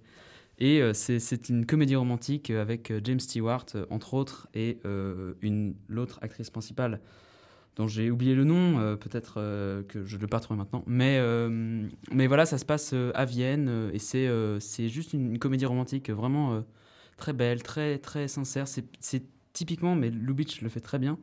Et c'est ce, ce truc vraiment entre comédie et romance, et où il y a, les dialogues sont, sont hyper euh, dynamiques, hyper fluides, c'est super bien écrit. Les personnages sont aussi très intéressants, et euh, c'est une très belle histoire d'amour. Donc pour Noël, euh, quoi de mieux, voilà. Et, et voilà, moi je, je peux m'arrêter là. Ce sont mes deux recommandations. C'est très délicat de votre part. Je suppose que vous êtes notre mystérieux invité surprise. Je vous trouve bien gênant pour un gardien de la sécurité. Eh, désolé, Hans, vous avez perdu. Il y a erreur sur la personne. Mais vous avez droit à une deuxième chance. Oh, c'est très mauvais pour vous, ça. Qui êtes-vous? Une mouche dans le lait, mon cher Hans. Un petit rouage qui grippe. Un emmerdeur. Waouh. Allez voir où sont les autres. Ne vous servez pas de la radio. Vérifiez s'il a menti pour Marco et voyez si personne d'autre ne manque. Monsieur l'invité surprise. Vous êtes encore là? Oui, je suis toujours là. À moins que vous vouliez m'ouvrir la porte. Oh, j'ai bien peur que non. Mais nous ne sommes pas à égalité. Vous savez mon nom, moi j'ignore le vôtre. Qui êtes-vous? Encore un de ces malheureux qui a vu trop de films quand il était enfant? Encore un orphelin d'une culture défaillante qui se prend pour euh, John Wayne, Rambo, Matt Dillon? J'ai toujours eu un faible pour Roy Rogers, je dois vous dire. J'adore les chemises pailletées. Croyez-vous avoir une chance contre nous, monsieur le cow-boy? Yippee pauvre con.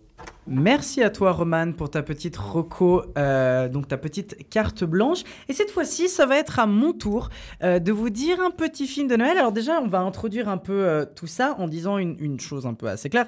Euh, je n'aime pas les films de Noël. Voilà, ça m'emmerde. En fait, j'ai eu des années et des années où j'ai passé, on va dire, sans entrer dans ma vie privée, mais disons, j'ai passé Noël avec des gens qui regardaient des films de merde. Voilà, avec une famille qui regardait des, rom-coms euh, absolument chiantes avec euh, euh, des, des films qui juste, bah, tu regardais le début, tu savais déjà comment ça allait finir parce que tu t'en foutais. Enfin bref, c'était vraiment la loose. Et du coup, j'ai eu ce truc vraiment ancré qui est, je n'aime pas les films de Noël, ça m'emmerde, je m'en fous, ce n'est pas drôle, ce n'est pas intéressant, ce n'est rien, il n'y a pas de cinéma là-dedans. J'ai peut-être tendance à être un peu radical, c'est vrai. Et en plus, j'ai tort. J'ai clairement tort parce qu'il y a plein d'œuvres de Noël qui sont magnifiques. Roman a parlé de Die Hard, je suis complètement d'accord. Pour moi, c'est un, des plus grands films d'action de tous les temps. Et quel bonheur de le regarder un soir de Noël après qu'on a bouffé comme des, bons gros cochons, d'être complètement lourd et de regarder euh, le bon Bruce sauter dans tous les sens et, euh, crier yippee ya pauvre con. C'est formidable, quel plaisir. On peut évidemment dire euh, l'étrange Noël de Monsieur Jack, quel plaisir de regarder ça avec des enfants, d'avoir ce côté un peu horrifique et en même temps d'avoir ce côté tellement féerique, ça c'est des trucs qui sont kiffants. Mais il y a un film qui chaque année je me le mate à Noël. Chaque année, je me fais ce petit plaisir de me regarder un film qui, moi, m'a marqué parce qu'il est arrivé dans une période de ma vie où je développais ma cinéphilie et où j'avais besoin de divertissement, mais en même temps, je voulais découvrir des trucs. Et ce film, c'est un film qu'on avait déjà parlé l'année passée. Ça me permet aussi de faire un petit coucou à Elsa qui, du coup, nous écoute aussi en, en ce moment même, qui n'est pas là aujourd'hui, mais qui en avait parlé l'année passée, à savoir Les Gremlins de Joe Dante, sorti en 1984. Alors, Les Gremlins, c'est un classique. C'est un classique absolu, mais j'ai quand même même l'impression qu'il y a très peu de gens en fait qui l'ont vraiment vu dans les nouvelles générations ou qui a trop peu été vu par euh, bah, notamment les gens qui ont 20, 30 ans. Je trouve que ça n'a pas été, ou en tout cas on n'en parle pas assez en fait tout simplement euh, par rapport au film de Noël parce que oui c'est un film de Noël. Alors c'est pas vraiment le centre du film évidemment, c'est juste que ça se passe dans un contexte de Noël. Donc pour l'histoire, pour ceux qui ne, connaissent pas, euh, tout simplement c'est un père de famille qui va à Chinatown un jour, donc c'est un inventeur un peu flingué, et il va entrer dans un petit magasin un peu bizarre, et il va acheter une petite euh, créature à fourrure appelée un mogwai.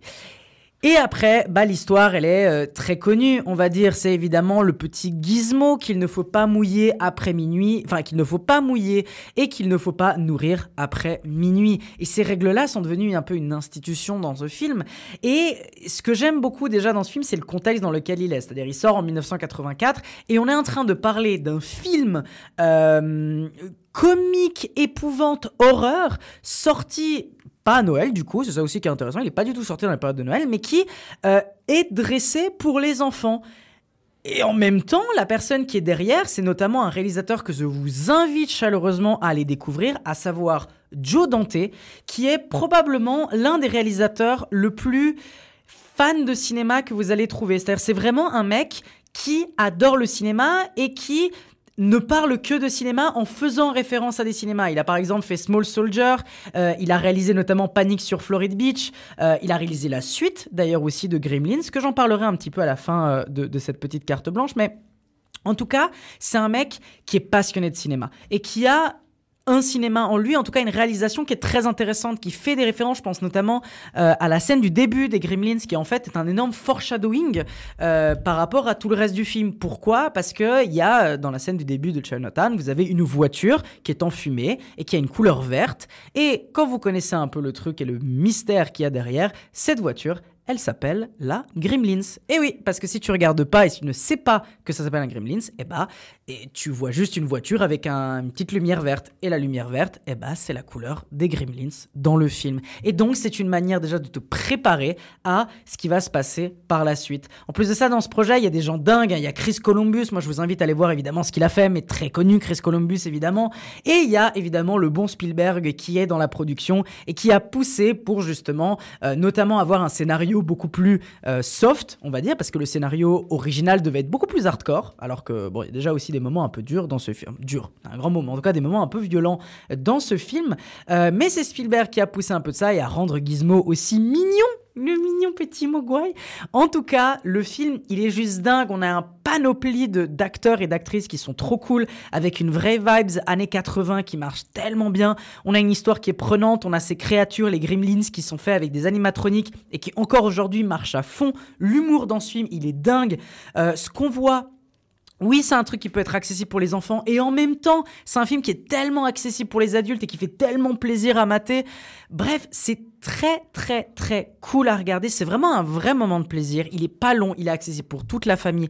C'est extrêmement bien réalisé, ça parle de cinéma, ça parle de culture en plus de ça, parce que ça fait référence à de- des œuvres cinématographiques, ça fait référence à des comics, ça fait référence à des films d'horreur, ça fait référence à plein de trucs.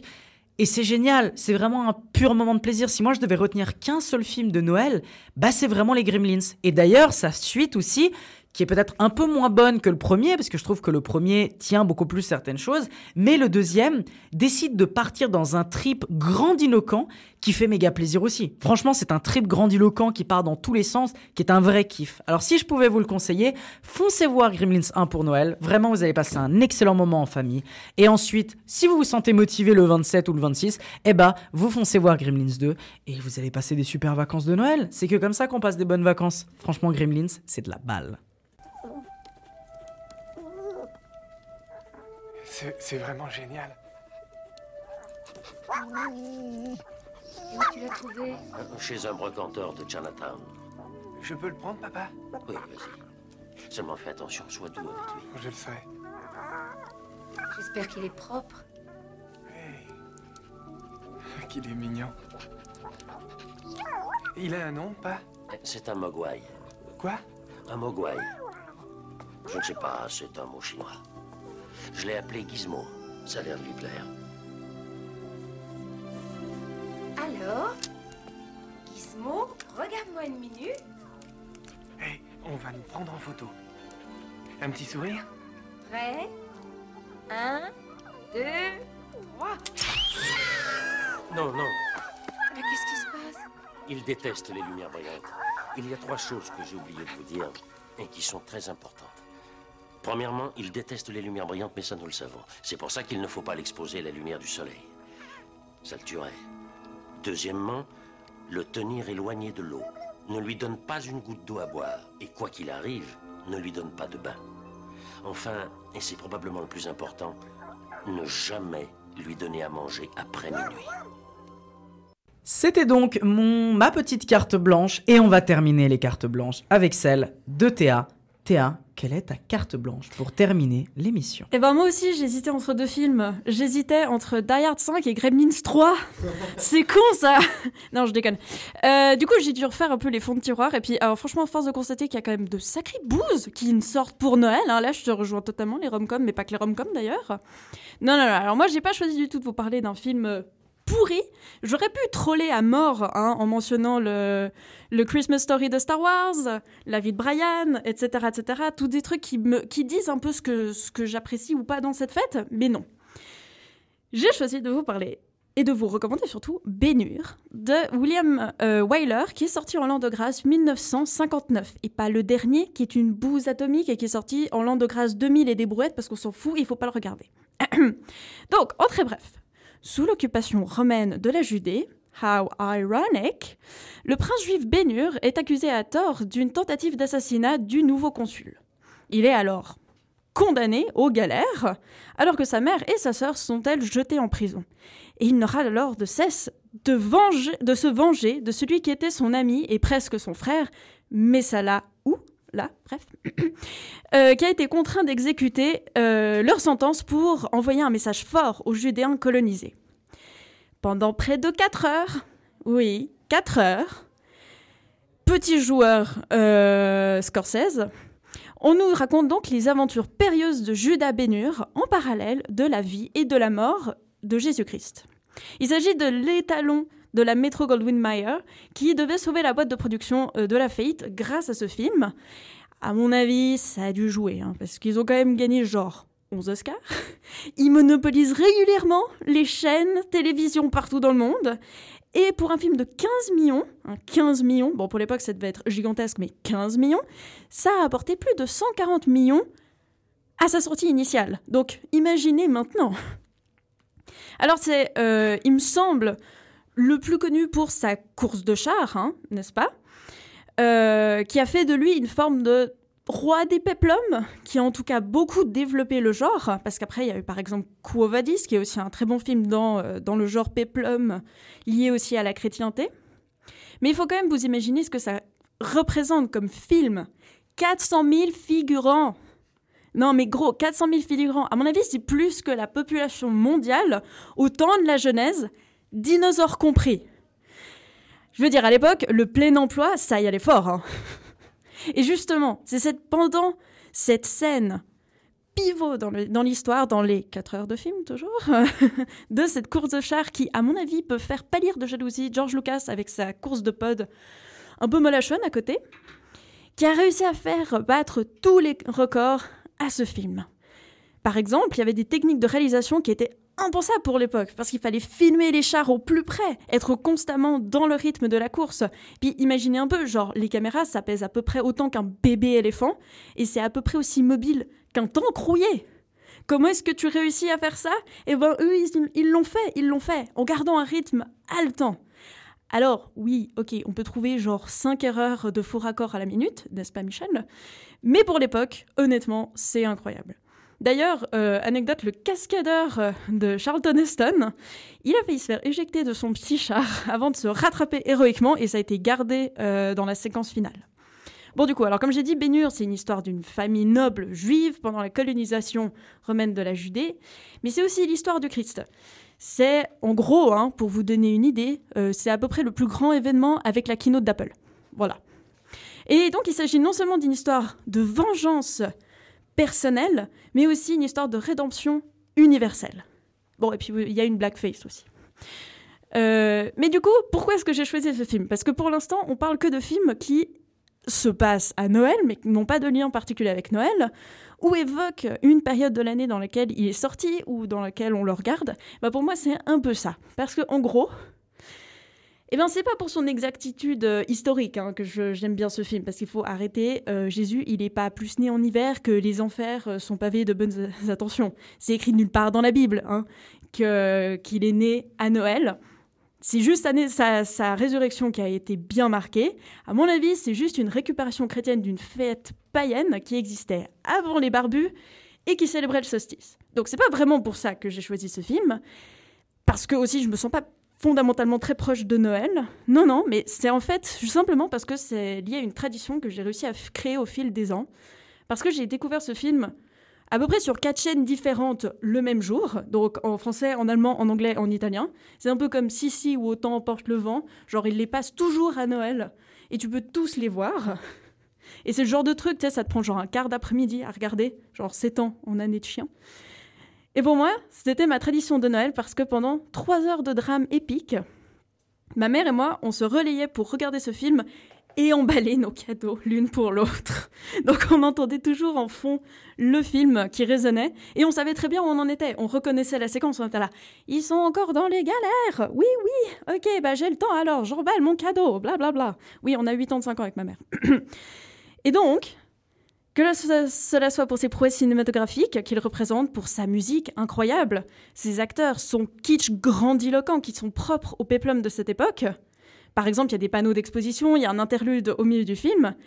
Définitivement, c'est un film à regarder au chaud à l'intérieur, en regardant le soleil se coucher et les guirlandes lumineuses scintiller. Depuis combien de temps sers-tu? 41. Un mois et deux jours sur ce navire. Tu tiens bien tes comptes, 41. Et auparavant? Trois années sur d'autres navires.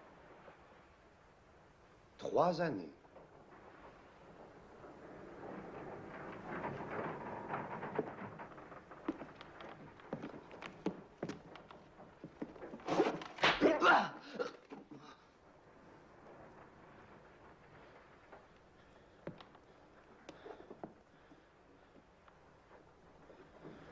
Es encore capable de riposter, mais tu as la sagesse de te maîtriser. Tes yeux sont remplis de haine. 41. Excellent. La haine permet à un homme de survivre. Elle décuple ses forces. Écoutez-moi à présent. Vous êtes tous des condamnés.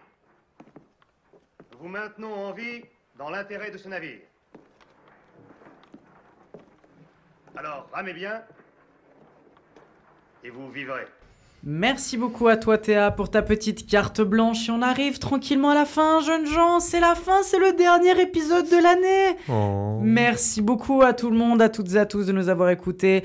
Merci du coup aux personnes qui étaient d'ailleurs en direct avec nous. On reçoit un peu les messages ici, ça nous fait chaud au cœur. Ça fait plaisir de recevoir quelques messages. Merci beaucoup. On n'a pas pu beaucoup les lire, c'est vrai.